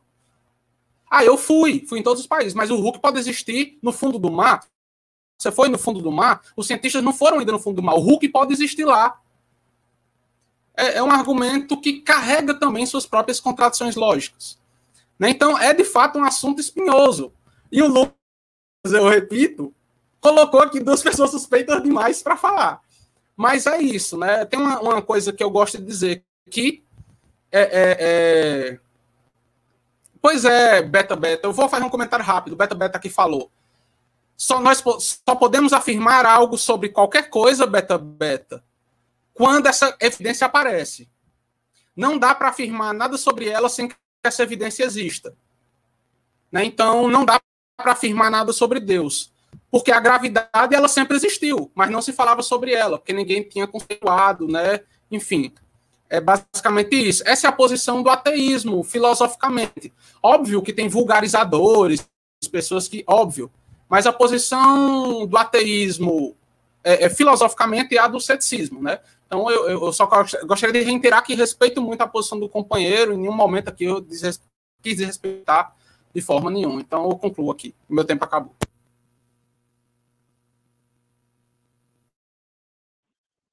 Obrigado, Suede. Não, eu chamei justamente o Bill porque a gente já teve muitas vezes, durante muitas horas, essa, essa conversa, né? E eu sei que o Bill, assim, até admiro, né? Tanto que essa conversa foi há tantos anos, né? Eu vim para Portugal logo depois, a gente, né, ficou um tempo sem ter contato e retomou agora, justamente para ter essa live, mas justamente ter essa memória de ter uma conversa, inclusive, muito parecida, né, do que, do que agora a Suede Bill estão fazendo, obviamente com um formato diferente, né, condições diferentes, mas entendendo que o, o, o Bill, enquanto um camarada que tem sua visão religiosa, né, tem, tem sua fé, mas também enquanto marxista, né, que, que tem uma formação, tem, tem é, todo um acúmulo teórico do materialismo histórico é um formador, é um educador popular através do NEP 3 de maio. Então, sabendo que o camarada Bill tem condições de fazer essa conversa, e até, até como enquanto militante, deve estar até acostumado em ter esse tipo de debate, né? Porque, enfim, é nosso meio, né? A, a própria tradição materialista histórica, né? Enfim, coloca esse desafio, né? Essa questão, mas sabendo que o camarada tem total condição e, e, e entende os argumentos, enfim, é, é mas acho que a gente está conseguindo fazer um debate é, de muita, muita qualidade. Bom, a próxima pergunta aqui, é, eu, vou, eu, vou, eu vou reunir aqui duas perguntas aqui para o Saul, que também é daqui do comboio, deixou, aproveitando para pedir para nossa audiência que é grande nesse momento, quem acabou de chegar no nosso canal, está conhecendo agora, deixar o like na live e subscrever ao nosso canal para não perder nosso conteúdo. A próxima pergunta, então, é é, vou, como eu disse, vou reunir duas perguntas, né, do, do Saul. A como superar o reacionarismo no atual movimento ateu, aí já é mais para a Suede, né, e, mas tem uma pergunta que vai no mesmo espírito que acho que o, que o, que o Bill pode, pode, pode trazer para o debate, que é como é que um socialista religioso vê a ascensão dos ateus reacionários nos, nos últimos anos, nomeadamente Richard Dawkins entendendo que os dois podem contribuir na resposta, então que eu trouxe essas duas questões. Tá contigo.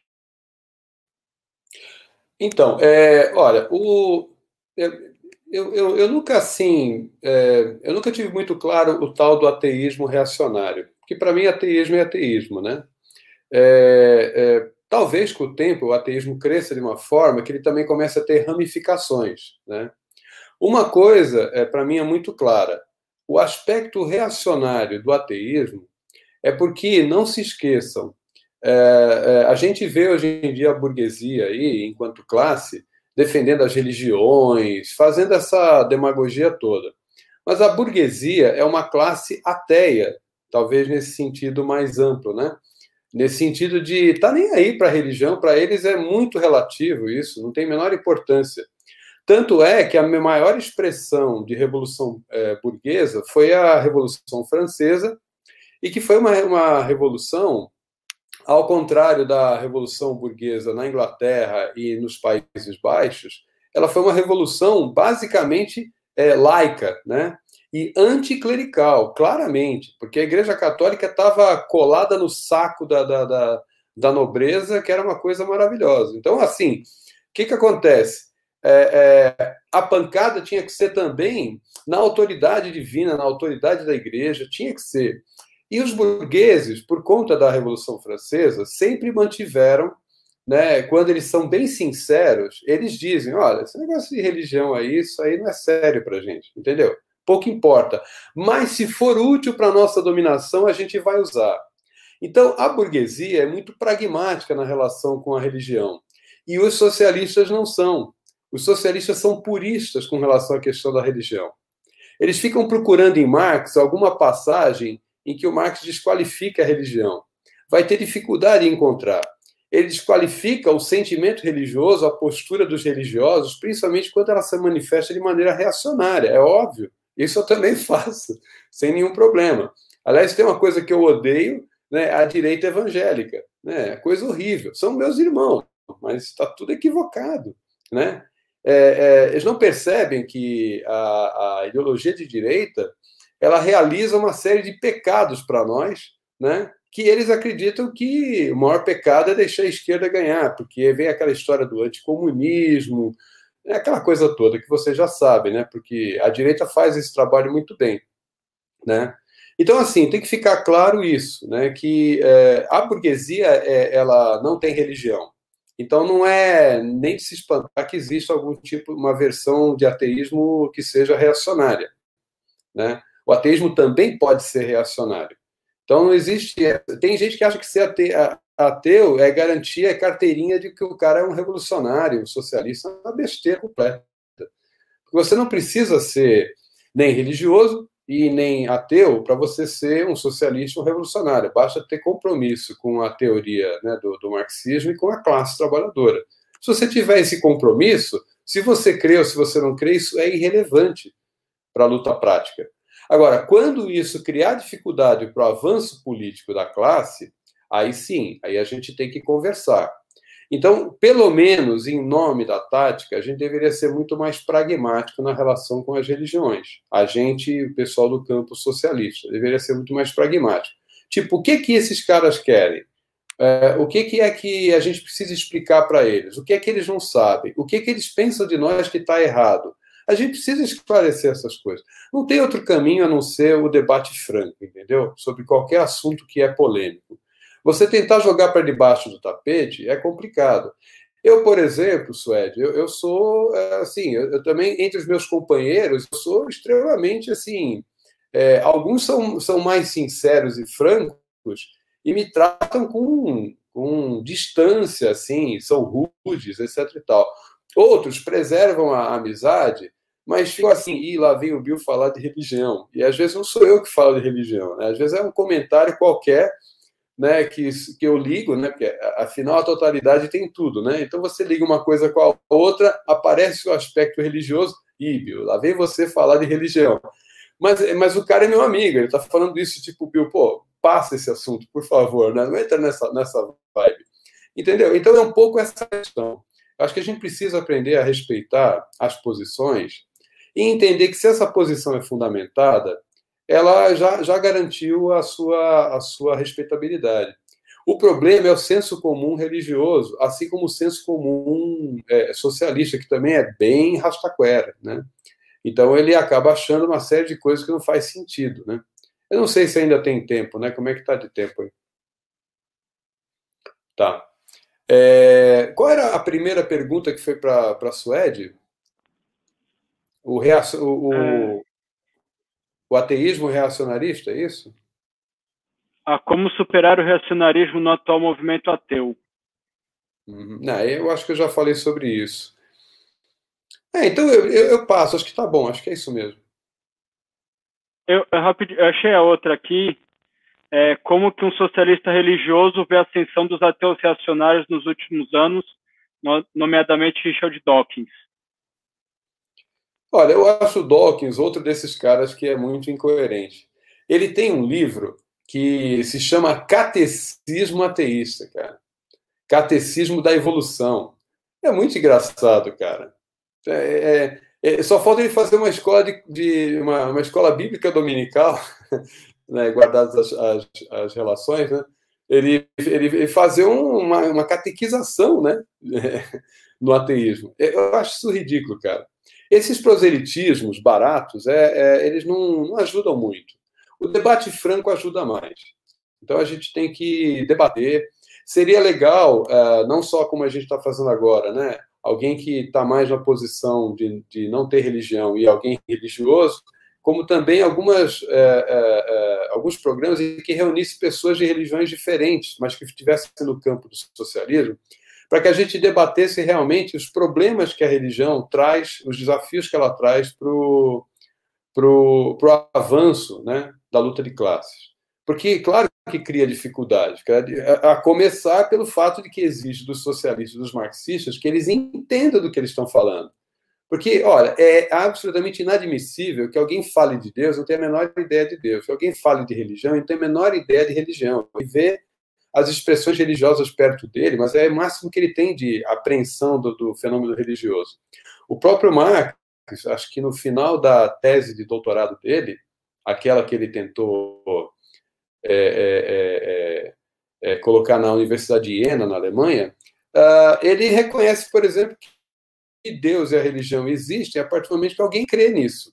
Ele já considera um dado absolutamente é, material. E, inclusive, é coerente com tudo que ele vai escrever depois, né? para que ninguém diga que era o jovem Marx, muito jovem, né? ou querendo fazer média lá na universidade dele para ganhar o título de doutorado. Se tem uma coisa que Marx não fazia, era média. Né? Então ele dizia claramente as coisas. Então, assim, não tem a menor chance, né? É, a religião existe, está colocada, e a, mesmo que Deus não existe, ela seja completamente falaciosa. Tudo bem? Tamo junto. Tamo junto, Bill. É, Suede, contigo então, a pergunta, as duas perguntas. É, precisa que repita ou pode, pode seguir? Não, Não, eu, eu peguei elas. escutar a, a, resposta do Bill ajudou a fixar elas também. Mas, assim, é... quando você tem um, um grupo é, que é oprimido na sociedade, você tende a, a ter grupos de apoio, movimentos se formando. Por exemplo, é, a questão da negritude. Ser uma pessoa negra não é algo que carrega em si uma ideologia, mas a percepção que a sociedade faz das pessoas negras leva essas, essas pessoas a reagirem a essa opressão de raça é, que também está colado à classe, obviamente, que é algo que merece uma live por si só, mas foi só um exemplo. É, é, então, essas coisas tendem a virar movimentos. E o Richard Dawkins, ele, ele é um cara antigo nessa, e ele ficou famoso mundialmente com a internet, né? Ele se, ele se massificou com a internet porque é, é, ele é um, era um propositor desse movimento. Mas com o avanço do, do da islamofobia, né, a, após a Primavera Árabe, no, apesar de já apresentar há algum tempo alguns vícios nesse sentido, ele demonstrou que ele é um reacionário. Enfim, são movimentos que estão na, na no campo dos costumes. Assim como nós temos uma ala reacionária no movimento negro e uma ala progressista, há também é, e, e, no feminismo, e no movimento LGBT, você tem uma ala liberal, você tem uma ala mais. Enfim, você tem também nesse movimento ateu que é minúsculo, porque o conjunto de ateus na sociedade é minúsculo. Mas, assim, é, esses ateus eles partem de uma visão empirista, empiricista né, da, da, da questão. Eles não partem do materialismo histórico, dialético, da análise de Deus e da religião do materialismo histórico dialético, né? Então, isso contribui bastante. Eles estão, eles estão envoltos em um positivismo, é um ateísmo positivista, é, que muitas vezes assume, o próprio Bill colocou, assume um, um caráter de, de, caricatura de religião. É, os positivistas tinham uma igreja positivista, tudo isso. É um ateísmo positivista, é um ateísmo empirocriticista, que o Lenin já chamava de reacionário. O Lenin já chamava de reacionário. Então você tem um ateísmo materialista histórico, dialético, e você tem um ateísmo empirocriticista. E que é a, o, a, o, a forma de ateísmo que o Richard Dawkins, por estar muito, por ser da área da biologia, e ser da época dos anos 60 ali, e ser uma figura que se formou durante a época da Guerra Fria e tudo aquilo, é, ele é um empiricista, ele é um positivista. Então, o Richard Dawkins, ele já, ele já tem fala dizendo que história não é ciência para ele, que ciências humanas não é ciência para ele, que ciência é só aquilo ali que você bota num tubo de ensaio. Ele disse isso. Isso coloca a posição dele, né? Isso define bem a posição dele. Mas no geral, eu acho que a gente tem aí um problema para as organizações de esquerda que eu concordo com o companheiro Bill de que a gente tem que estabelecer uma certa relação com a, a, as pessoas religiosas. Embora eu acredite que, eu, enfim, na minha leitura do marxismo, principalmente fato, pelo fato de eu ser uma lucaxiana, aí o Lukács ele preza muito por esse lado da, do, do, marxismo, o, o, ateísmo é um elemento basilar do marxismo. Né? Você não tem como falar do do um, do, um, dos, um, um dos pilares do pensamento do Marx é o ateísmo do, do Feuerbach, né? Então, é, eu, como eu falei na, na minha uma fala do Marx refutando a filosofia do Feuerbach, acha ela insuficiente, ele quer ir além, mas ele não refuta ela, ele não diz o Feuerbach estava errado aqui, não, ele diz o Feuerbach só foi até aqui, é importante ir, ir além, né? A visão de história do Feuerbach é pobre. A visão de humano do Feuerbach é pobre. Tem que ir além. Então, é, tem que dialogar, sim, com grupos progressistas das religiões, que existem. A libertação está aí. O padre Lúcio Lancelotti está aí. Né? Tem que dialogar. Obviamente, nós não podemos abdicar das bases filosóficas do marxismo. Nós não podemos ser populistas, é, populistas antropo, antropológicos, digamos assim, né? Começar a falar coisas, fazer a média, como se diz, né? Nós temos que ser bem claros que a questão aqui é a libertação da classe trabalhadora, é a superação dessa questão, embora nós tenhamos filosoficamente essa posição. Embora eu não, eu não é muito complexo, a gente consegue achar formas de conciliar muitas coisas. É, eu não acho que para ser comunista tem que ser ateu, obviamente, porque o próprio companheiro comunista, eu conheço. Boa parte dos comunistas não são ateus, é importante a gente colocar isso. É, eu faço parte da unidade popular. Boa parte dos camaradas tem uma, a gente tem um, um, um crescimento muito grande de umbandistas, povos de ter movimento comunista, por exemplo, são pessoas religiosas.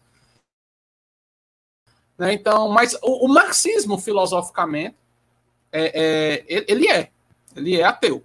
É, a, a, gente pode achar formas de conciliar, de conversar, de relacionar, de aproximar, mas são dois polos em aproximação. Enfim. Mas, por outro lado, existem ateus oprimidos na sociedade brasileira. Existem. E como é que os movimentos comunistas vão dar fala a essas pessoas também? Receber essas pessoas também. É uma coisa que eu discuto muito na minha organização. É, porque há, mu há muito há muito pisar em ovos quando nós falamos em religião. E eu, principalmente, que estou aqui em Juazeiro do Norte, é, criticar o padre Cícero, dizer que o padre Cícero era um reacionário, coisa assim, é polêmico. É um ponto de polêmica para muitos companheiros, é criar polêmica desnecessária. Eu não penso dessa forma. É importante que nós sejamos.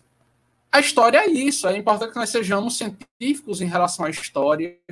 E é importante que nós tenhamos uma entrevista comunista, uma entrevista que ele dá, que ele coloca sobre.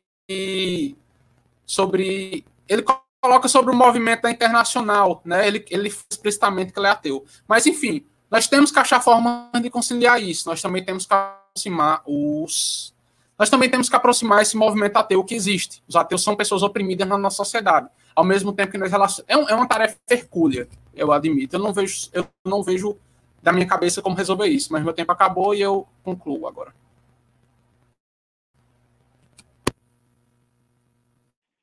Perfeito, obrigado, Suede. Uh, a próxima pergunta é também do Vilela, é, se a religião e a ideologia é útil apoiar uma forma religiosa da teoria revolucionária, teoria da libertação, por exemplo, ou esse processo seria alienado e não consciente? Essa pergunta vai de acordo com, com o questionamento inicial né, que a gente falou, né, de, colocou, mas acho que vale a pena a gente tentar aprofundar aqui, se, por exemplo, ao tentar dialogar com as massas, a vanguarda, o movimento revolucionário, ao pautar ou ao colocar o materialismo histórico como como como princípio, né, como como método, se ele pode ser permeável, né, os, a, a, a crença metafísica, ou se isso é, prejudicaria ou empobreceria essa análise materialista histórica, né? No frigir dos ovos, acho que isso sintetiza muito a questão principal aqui da nossa da nossa live, que é, né, dentro do movimento, como que a gente não só como dialoga, mas como que a gente pensa a questão do materialismo histórico e da, bom, levando em conta, né, se, se o Bill concorda que o materialismo histórico de fato ele, ele não combina com uma crença metafísica, né? Bill, tá contigo, força. Então, é, não, eu achei legal porque realmente, tanto na fala da Suede, já tinha, eu já tinha lembrado da teologia da libertação, quanto a questão principal né, da, desse programa, é, falava da questão da metafísica, isso é importante falar realmente a gente não pode fazer, enquanto marxista, enquanto materialista histórico dialético, nenhum tipo de concessão para a metafísica, né? É que muitas vezes é considerado uma metafísica as religiões, né? É, é, e o que, que basicamente é esse termo metafísica? é simplesmente uma filosofia sobre objetos que estão para além da realidade física, né? para além da, da percepção dos, dos sentidos, né? ou seja, para além do campo da ciência. A filosofia, tradicionalmente, ela se permite, né, como ela está um pouco solta da questão meramente sensorial, ela se permite especular sobre questões que extrafísicas, né? Então daí o termo metafísica. O marxismo é absolutamente contra isso.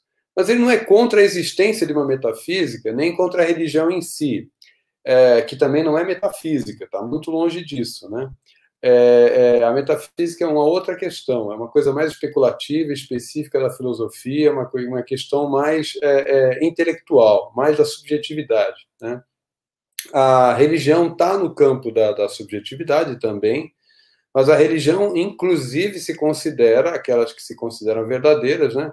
Elas se consideram, inclusive, algo objetivo também, claro, mediante a fé, né? Agora, é, realmente o marxismo não faz nenhum tipo de concessão à metafísica, a gente deve combater a, as metafísicas quando elas tentam se misturar com o marxismo. E é nesse sentido que vai a crítica à teologia da libertação. Eu gosto muito dos meus companheiros é, é, católicos de esquerda e que eram, ou ainda são, ou ainda se reivindicam da teologia da libertação. E ela realmente é, cumpriu um papel importante em abrir a Igreja Católica. Mas só que ela fez uma coisa que eu considero muito complicada e que eu, por exemplo, como é, é, calvinista, não pretendo, é, é, é eu, por exemplo, não acharia nem um pouco interessante tentar fazer uma síntese entre marxismo e calvinismo. Não faz sentido. Calvinismo é calvinismo, marxismo é marxismo. É, a única possibilidade de andarem juntos é se os dois continuarem 100% aquilo que são. Então, eu tenho que conseguir conciliar em mim a, a, a plena fidelidade às concepções do calvinismo e a plena fidelidade às concepções do marxismo. Tem gente nos dois campos que acha que isso é inviável. Eu não vejo nenhuma inviabilidade. Até hoje estou procurando. Se vocês acharem, estamos aí um filósofo adora saber coisas novas, né? É, agora, a teologia da libertação ela faz um negócio meio complicado. Ela cria um Frankenstein que não é nem bem marxismo nem bem, nem bem cristianismo. Né? Acaba caminhando para o campo da teologia liberal, que não ajuda. Só para esclarecer, teologia liberal é a teologia que não se fundamenta exatamente nas escrituras. Começa a ter muita alegorização, começa a aceitar concepções que vêm para extra-bíblicas, que vêm de fora, e aí já começa a contaminar. É, não é interessante criar coisas como a teologia da libertação. Não que a gente não, não seja válido estudar, acho que é importante estudar. É, mas eu acho que é mais importante você ter uma noção geral das religiões do que você ficar tentando criar uma, um, um Frankenstein. Não é legal. É, o marxismo ele vai, ele vai caminhar enquanto ciência e a religião vai, vai caminhar enquanto religião. São coisas separadas, elas não elas estão em campos separados, entende? Eu consigo é, estudar ciência como ciência, e consigo estudar filosofia como filosofia, religião como religião, tá tudo certo. Cada, cada âmbito tem o seu, seu próprio, né, sua, sua, própria circunscrição unitária e coerente interna, entendeu? É, basicamente, o que é, é fundamenta essas coisas é o método e a epistemologia que, que, que permite que essas coisas façam sentido nos seus próprios campos, entendeu? É isso aí. Fechei. Obrigado, Bill. Suede está contigo. É, essa, essa poderia repetir? Essa pergunta ela foi meio longa. Pode, pode sim, pode sim. É que eu complementei depois, né? Mas a pergunta é se religião é ideologia, é útil apoiar uma forma religiosa da teoria revolucionária, teoria da libertação, por exemplo, ou esse, ou esse processo seria alienado e não consciente? Bom, é, nesse sentido, eu concordo plenamente com a fala do companheiro Bill.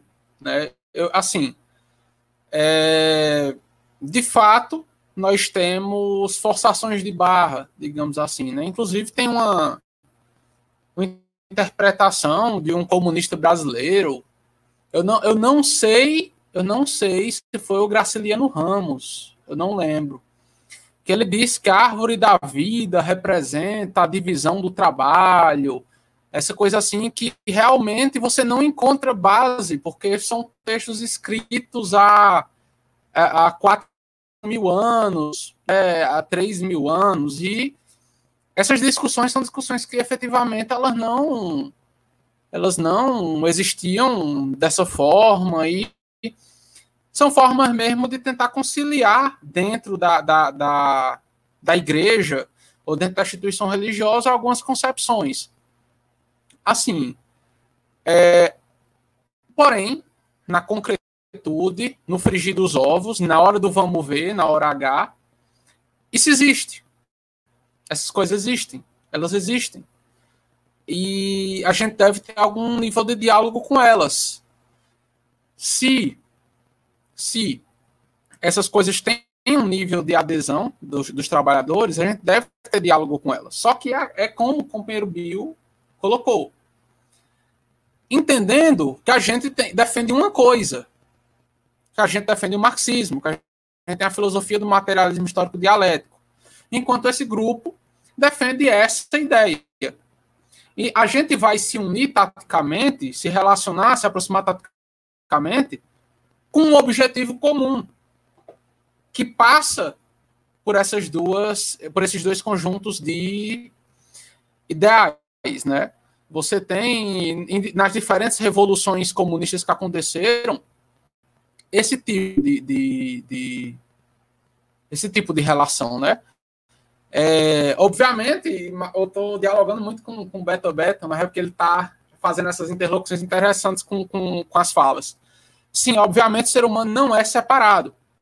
A gente vive na totalidade, e como o Bill falou anteriormente, antes, quando a gente discute algumas questões, as questões da totalidade, que não aparecem em separado, que não estão em separado, acabam aparecendo na, na conversa, nas discussões, né?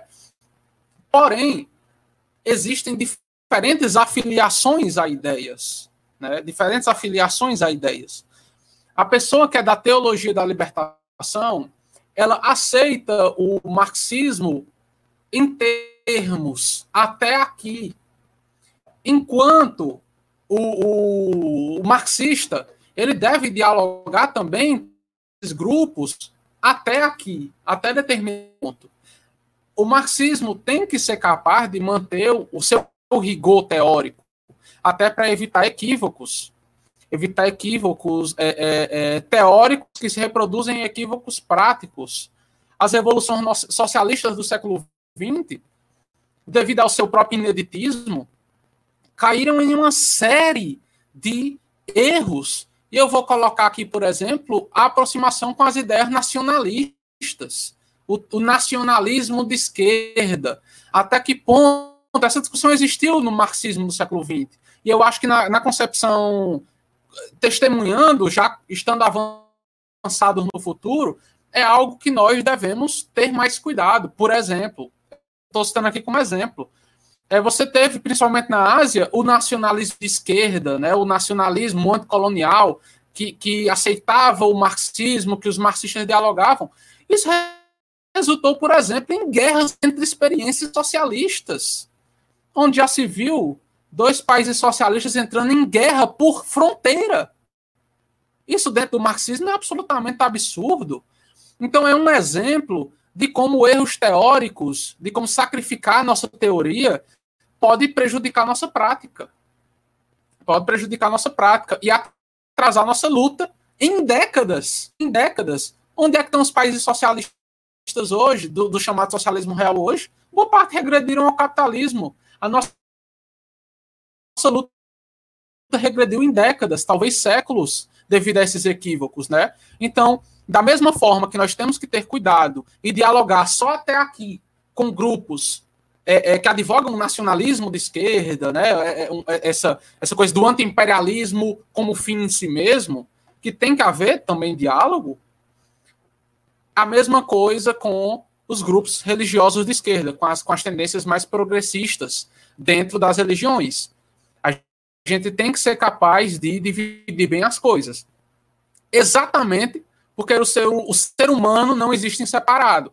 Então, as pessoas que estão dentro das religiões, elas também podem se sentir atraídas pela questão é, da libertação é, é, é da classe trabalhadora, pela aproximação, é, enfim, pela defesa do socialismo, já que o ser humano não existe em separado. Essa pessoa pode ser pessoa religiosa e defender o socialismo, né? Porém, enquanto propositores do marxismo, a, a, a, o pessoal dirigente desse processo, o pessoal que faz o trabalho, deve ter muito cuidado com é, esses vícios, né? E gradativamente, como, como foi colocado, o andar, o próprio andar do desenvolvimento histórico da sociedade, das condições materiais, vai colocar se esses grupos continuam existindo é, é, enquanto grupos, em absoluto, enquanto tradição, ou se apenas as suas versões reacionárias que vão ser superadas. Né? É algo que não tem como discutir agora, não, porque foi algo que não aconteceu. E efetivamente, a, as, as experiências do, do, chamado socialismo real, que tentaram abolir a escravidão, a, a escravidão, perdão, a religião, é, apenas o mantiveram no subterrâneo. E assim que essas, essas experiências ruíram, a religião saiu à tona mais uma vez. A própria Rússia, por exemplo, ou o poder que a igreja ortodoxa tem lá hoje. Então não é assim que a religião, se tiver que ser superada, será superada. Porém, sim, é importante que, que, que o núcleo pensante do marxismo, por assim dizer, que a, a, o pessoal pensante, a, as políticas, as ações do, dos partidos comunistas têm que ser pautadas pelo marxismo é, é, é, com a menor com o menor nível de ecletismo possível. É, é, o que eu penso. Então, concluo aqui. E eu concordo em muito com, com, com o que o companheiro falou antes de mim. Obrigado, Suede. Bom, é, para a gente, então, infelizmente, encaminhar já para o final, né? Já estamos estourando o nosso tempo.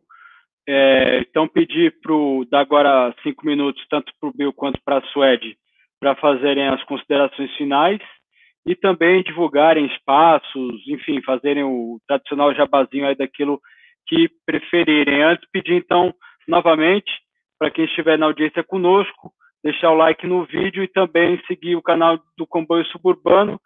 Temos regularmente, o pessoal pode ver acabando essa live, nosso histórico aí de vídeos. Temos sempre debates pertinentes, temos lives, temos sempre procurado fazer discussões que acredito, tenho certeza que os camaradas que estão na audiência conosco pela primeira vez vão gostar muito de ir lá e conferir. Bill, para finalizar, por favor, camarada. Olha, eu achei muito bom o debate, né? Eu achei legal como um, um pontapé inicial, né? É, acho que a gente precisa continuar conversando sobre essas coisas, estudando sobre essas coisas, né? É, eu acho que a discussão produz um conhecimento específico para essa, essa questão, né? É porque, assim, a liberdade religiosa, ela está mais ou menos no mesmo campo do, daquilo que a gente costuma brincar, né, que até às vezes com um pouco de, de ironia, né, que, que é o varejo, que são as pautinhas, ou seja, todo aquele campo de direitos, né, as mulheres, o, o racismo, os índios, deficientes, homossexuais, LGBTQIA, né, é, a, as religiões, tudo isso não é central para o marxismo, porque o central é, é, é, a luta da classe, né? é a contradição com diretamente com, com, com, a burguesia. Né? A revolução passa por aí, basicamente, e a consciência de classe também tem que ser capitaneada nessa direção. É, hoje em dia, a gente vive dentro do capitalismo tardio, até insuflado pela própria direita e pela burguesia, né? é, essas questões particulares que são legítimas, mas que são todas da, da, do período burguês, né, da Revolução Burguesa, incompleta que aconteceu né, é, em vários países que não foram o berço do capitalismo, como é aqui o caso do Brasil e da América Latina. Então, aqui, essas questões que são bem resolvidas, ou mais ou menos bem encaminhadas, nos países centrais do capitalismo, elas aqui ainda são uma luta a ser feita. Então, essas liberdades, que lá mais ou menos já estão garantidas, aqui elas não estão garantidas. E é esse que é o erro. As pessoas às vezes acham assim, pô, mas por que eu tenho que ficar é, é, aceitando essas lutas particulares? Aí elas acabam furando a bola da luta de classe. Não, elas não furam a bola do campo de classe, do, do, da luta de classe. Elas compõem é, bandeiras que acaba sendo a esquerda que defende elas, porque é, o, a burguesia abandonou. São pautas burguesas, sim, é verdade, mas que podem, né, como diria Lenin, ser úteis né, é, taticamente para que a gente avance é, é, rumo ao objetivo estratégico da Revolução Socialista.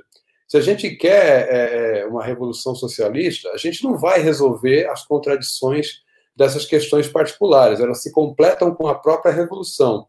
Mas mediar para todos esses temas, né, entre o marxismo e entre as organizações e a, e a estratégia da classe, mediar com essas questões até para potencializar as nossas lutas, isso é fundamental. A gente precisa fazer isso. Né? Há, muita, há, muitas linhas de, de, pesquisa que cada um pode fazer individualmente sobre isso. Né? É, existem bons, bons livros sobre isso. Não existem muitos, mas existem. É, tem marxistas escrevendo sobre meio ambiente, tem marxista, assim, estrito senso, escrevendo sobre religião, tem marxista, estrito senso, estrito senso escrevendo sobre a questão das mulheres. Isso é importante. A esquerda tem que estar por dentro dessas questões. Né? Claro que às vezes você vai ter uma especialidade, né? você vai se concentrar mais em algumas questões. Né? Mas a mediação tem que ser feita com tudo. Você precisa ter uma certa noção para não falar besteira nas várias áreas, né? Agora, a gente tem que construir o cerne do que vai ser a revolução. Né? Isso é as organizações de base do proletariado nos locais de trabalho. Né? É, isso é que é fundamental. Só que é nesse, nesse trabalho de base que você vai confrontar todas as pautinhas. Todas elas vão vir no seu colo. O que, que você vai fazer? Ah, não, esse negócio de mulher não importa agora. Não, não, os homossexuais são uma questão da vida dele, individual. Não, não é assim, cara. Não é assim. Você tem que mediar. Né? Você tem que mediar. Mediar não é fazer concessão teórica. Mediar não é fazer concessão política. Mediar não é tirar a, a, a autonomia da classe. Não é nada disso.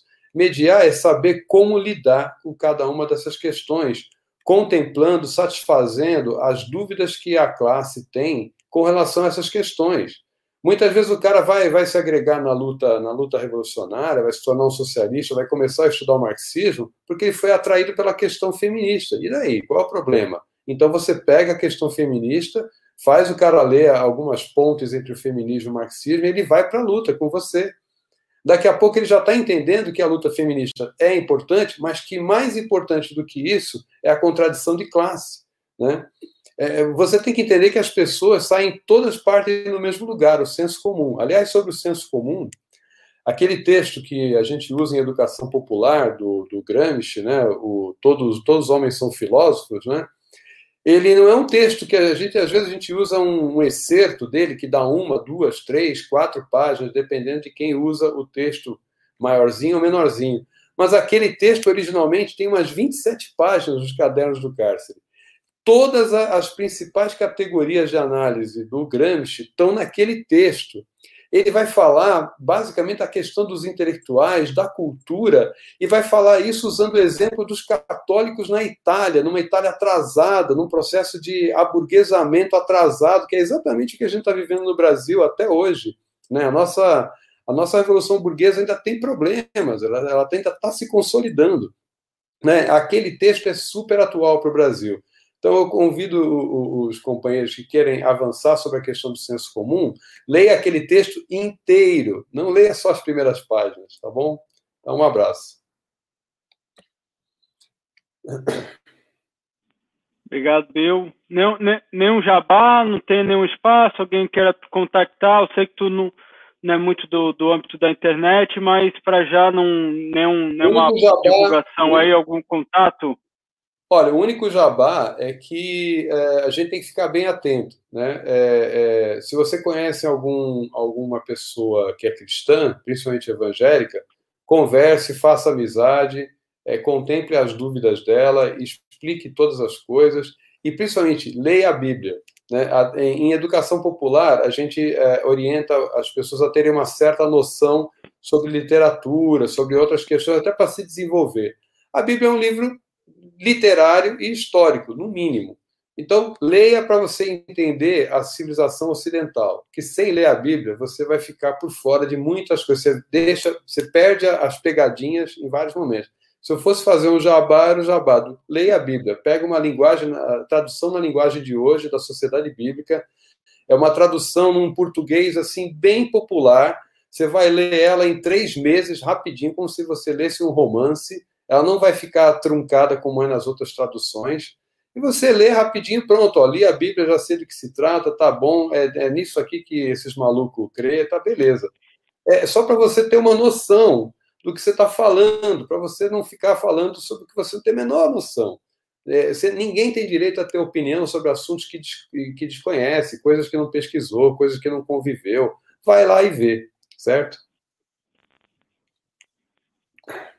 Obrigado, Bill. Suede, teus, teu, tuas conclusões e jabás, divulgações, aquilo que você preferir, camarada. É, eu, eu, concordo com o, o Igor nessa última parte. Eu vivo dizendo que a única coisa que garante lugar de fala é o estudo. Né? Você pode ser uma pessoa LGBT que não entende a própria opressão. Você pode ser uma mulher que não entende a própria opressão, que tem apenas aquele, aquela sensação imediata. Né? É, é você pode ser um trabalhador que não entende é, é, o sistema de exploração no qual você está é, colocado. Inclusive, essa é a nossa luta, né? É, então, a única coisa que dá lugar de fala é o estudo. Estudo pesquisa, né? Então, é, é isso, né? Qualquer coisa que nós formos fazer, ou, ou para é, ou para é, embasar, ou para falar mal com propriedade, tem que ler. Tem que ler, não tem para não tem para não correr. Né? Então, fazer o jabá aqui do podcast que eu faço parte, que é o Martela Cast, inclusive o Lucas participa de alguns episódios, é que é um podcast basicamente que nós a, a proposta do podcast é ser um lugar em que a gente explode é, é, as nossas frustrações, a, é, é a gente faz uma crítica sem, sem hipocrisia, sem se segurar, a partir de um ponto de vista do materialismo histórico dialético sobre coisas contemporâneas que estão acontecendo no Brasil. Estão saindo menos episódios agora, porque infelizmente a minha vida está bem corrida, estou no mestrado, estou estudando para um outro concurso e acaba que eu estou bastante cheia. Né? Mas a gente está sempre aí, tem as nossas, as nossas páginas nas redes sociais, estamos sempre postando, e em breve sai um episódio novo. Né? O nosso último episódio foi sobre a CPI, é, e inclusive o Lucas participou desse, né? Então escutem que está aí e está muito bom. Também tem um coletivo de escritores e escritoras que eu faço parte, que é a Satírica, que tem a página no Instagram, que é arroba satírica revista, que nós fazemos, é um grupo de escritores antifascista, né? É, socialista, e que, que, toma essa posição no meio artístico nos últimos tempos. Tem havido uma relutância muito grande de coletivos, por exemplo, de assumir uma posição política é, é, bem clara. A gente tem esse cuidado, né? E mês que vem a gente vai fazer um lançamento de um de uma coletânea de poemas é, sobre é, a descoberta, a autodescoberta de uma mulher que se descobre homossexual nessa sociedade que nós vivemos, né? É um trabalho da Tainá Batista que vai ser lançado agora no dia 9 de julho. É, no mais, leiam também o que, eu, a, a, o que eu escrevo, né, as minhas tentativas lá de, fazer, de, de comentar coisas da atualidade de um ponto de vista é, marxista no blog Intelectual Orgânico. Eu tenho uma coluna lá que eu publico normalmente nos domingos, é, ou algo sobre teoria marxista, ou um comentário sobre algo que está rolando, alguma polêmica da esquerda, né? Mas, no geral, é isso. É, a, a iniciativa do comboio suburbano, não apenas com essa live, mas com as outras também, que eu venho acompanhando, é um trabalho muito importante, mas essa especialmente toca num ponto que tem sido pouco discutido, e no Brasil que nós vivemos hoje, em que a religião ela serviu a, uma parcela muito reacionária do neopentecostalismo é, a teologia da prosperidade serviu para ele, eleger, ser como, como apoio, como linha auxiliar para eleger esse presidente. Então é vital que nós saibamos questionar essa questão, que nós coloquemos ela em pauta e que nós a discutamos, né?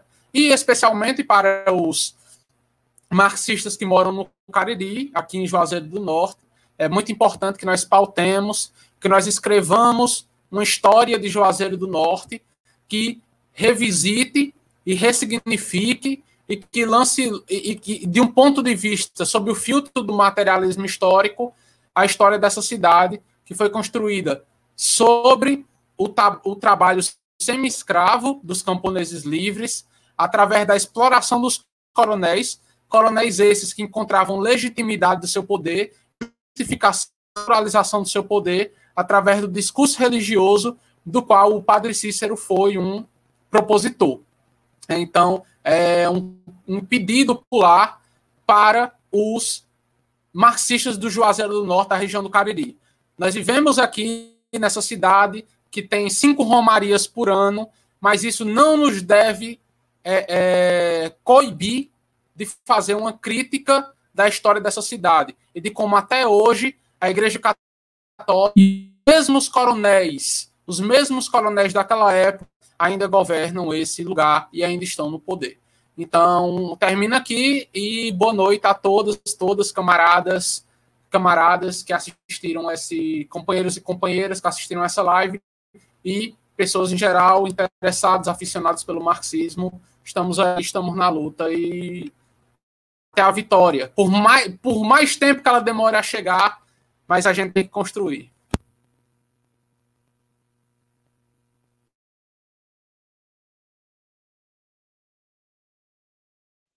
Agora sim.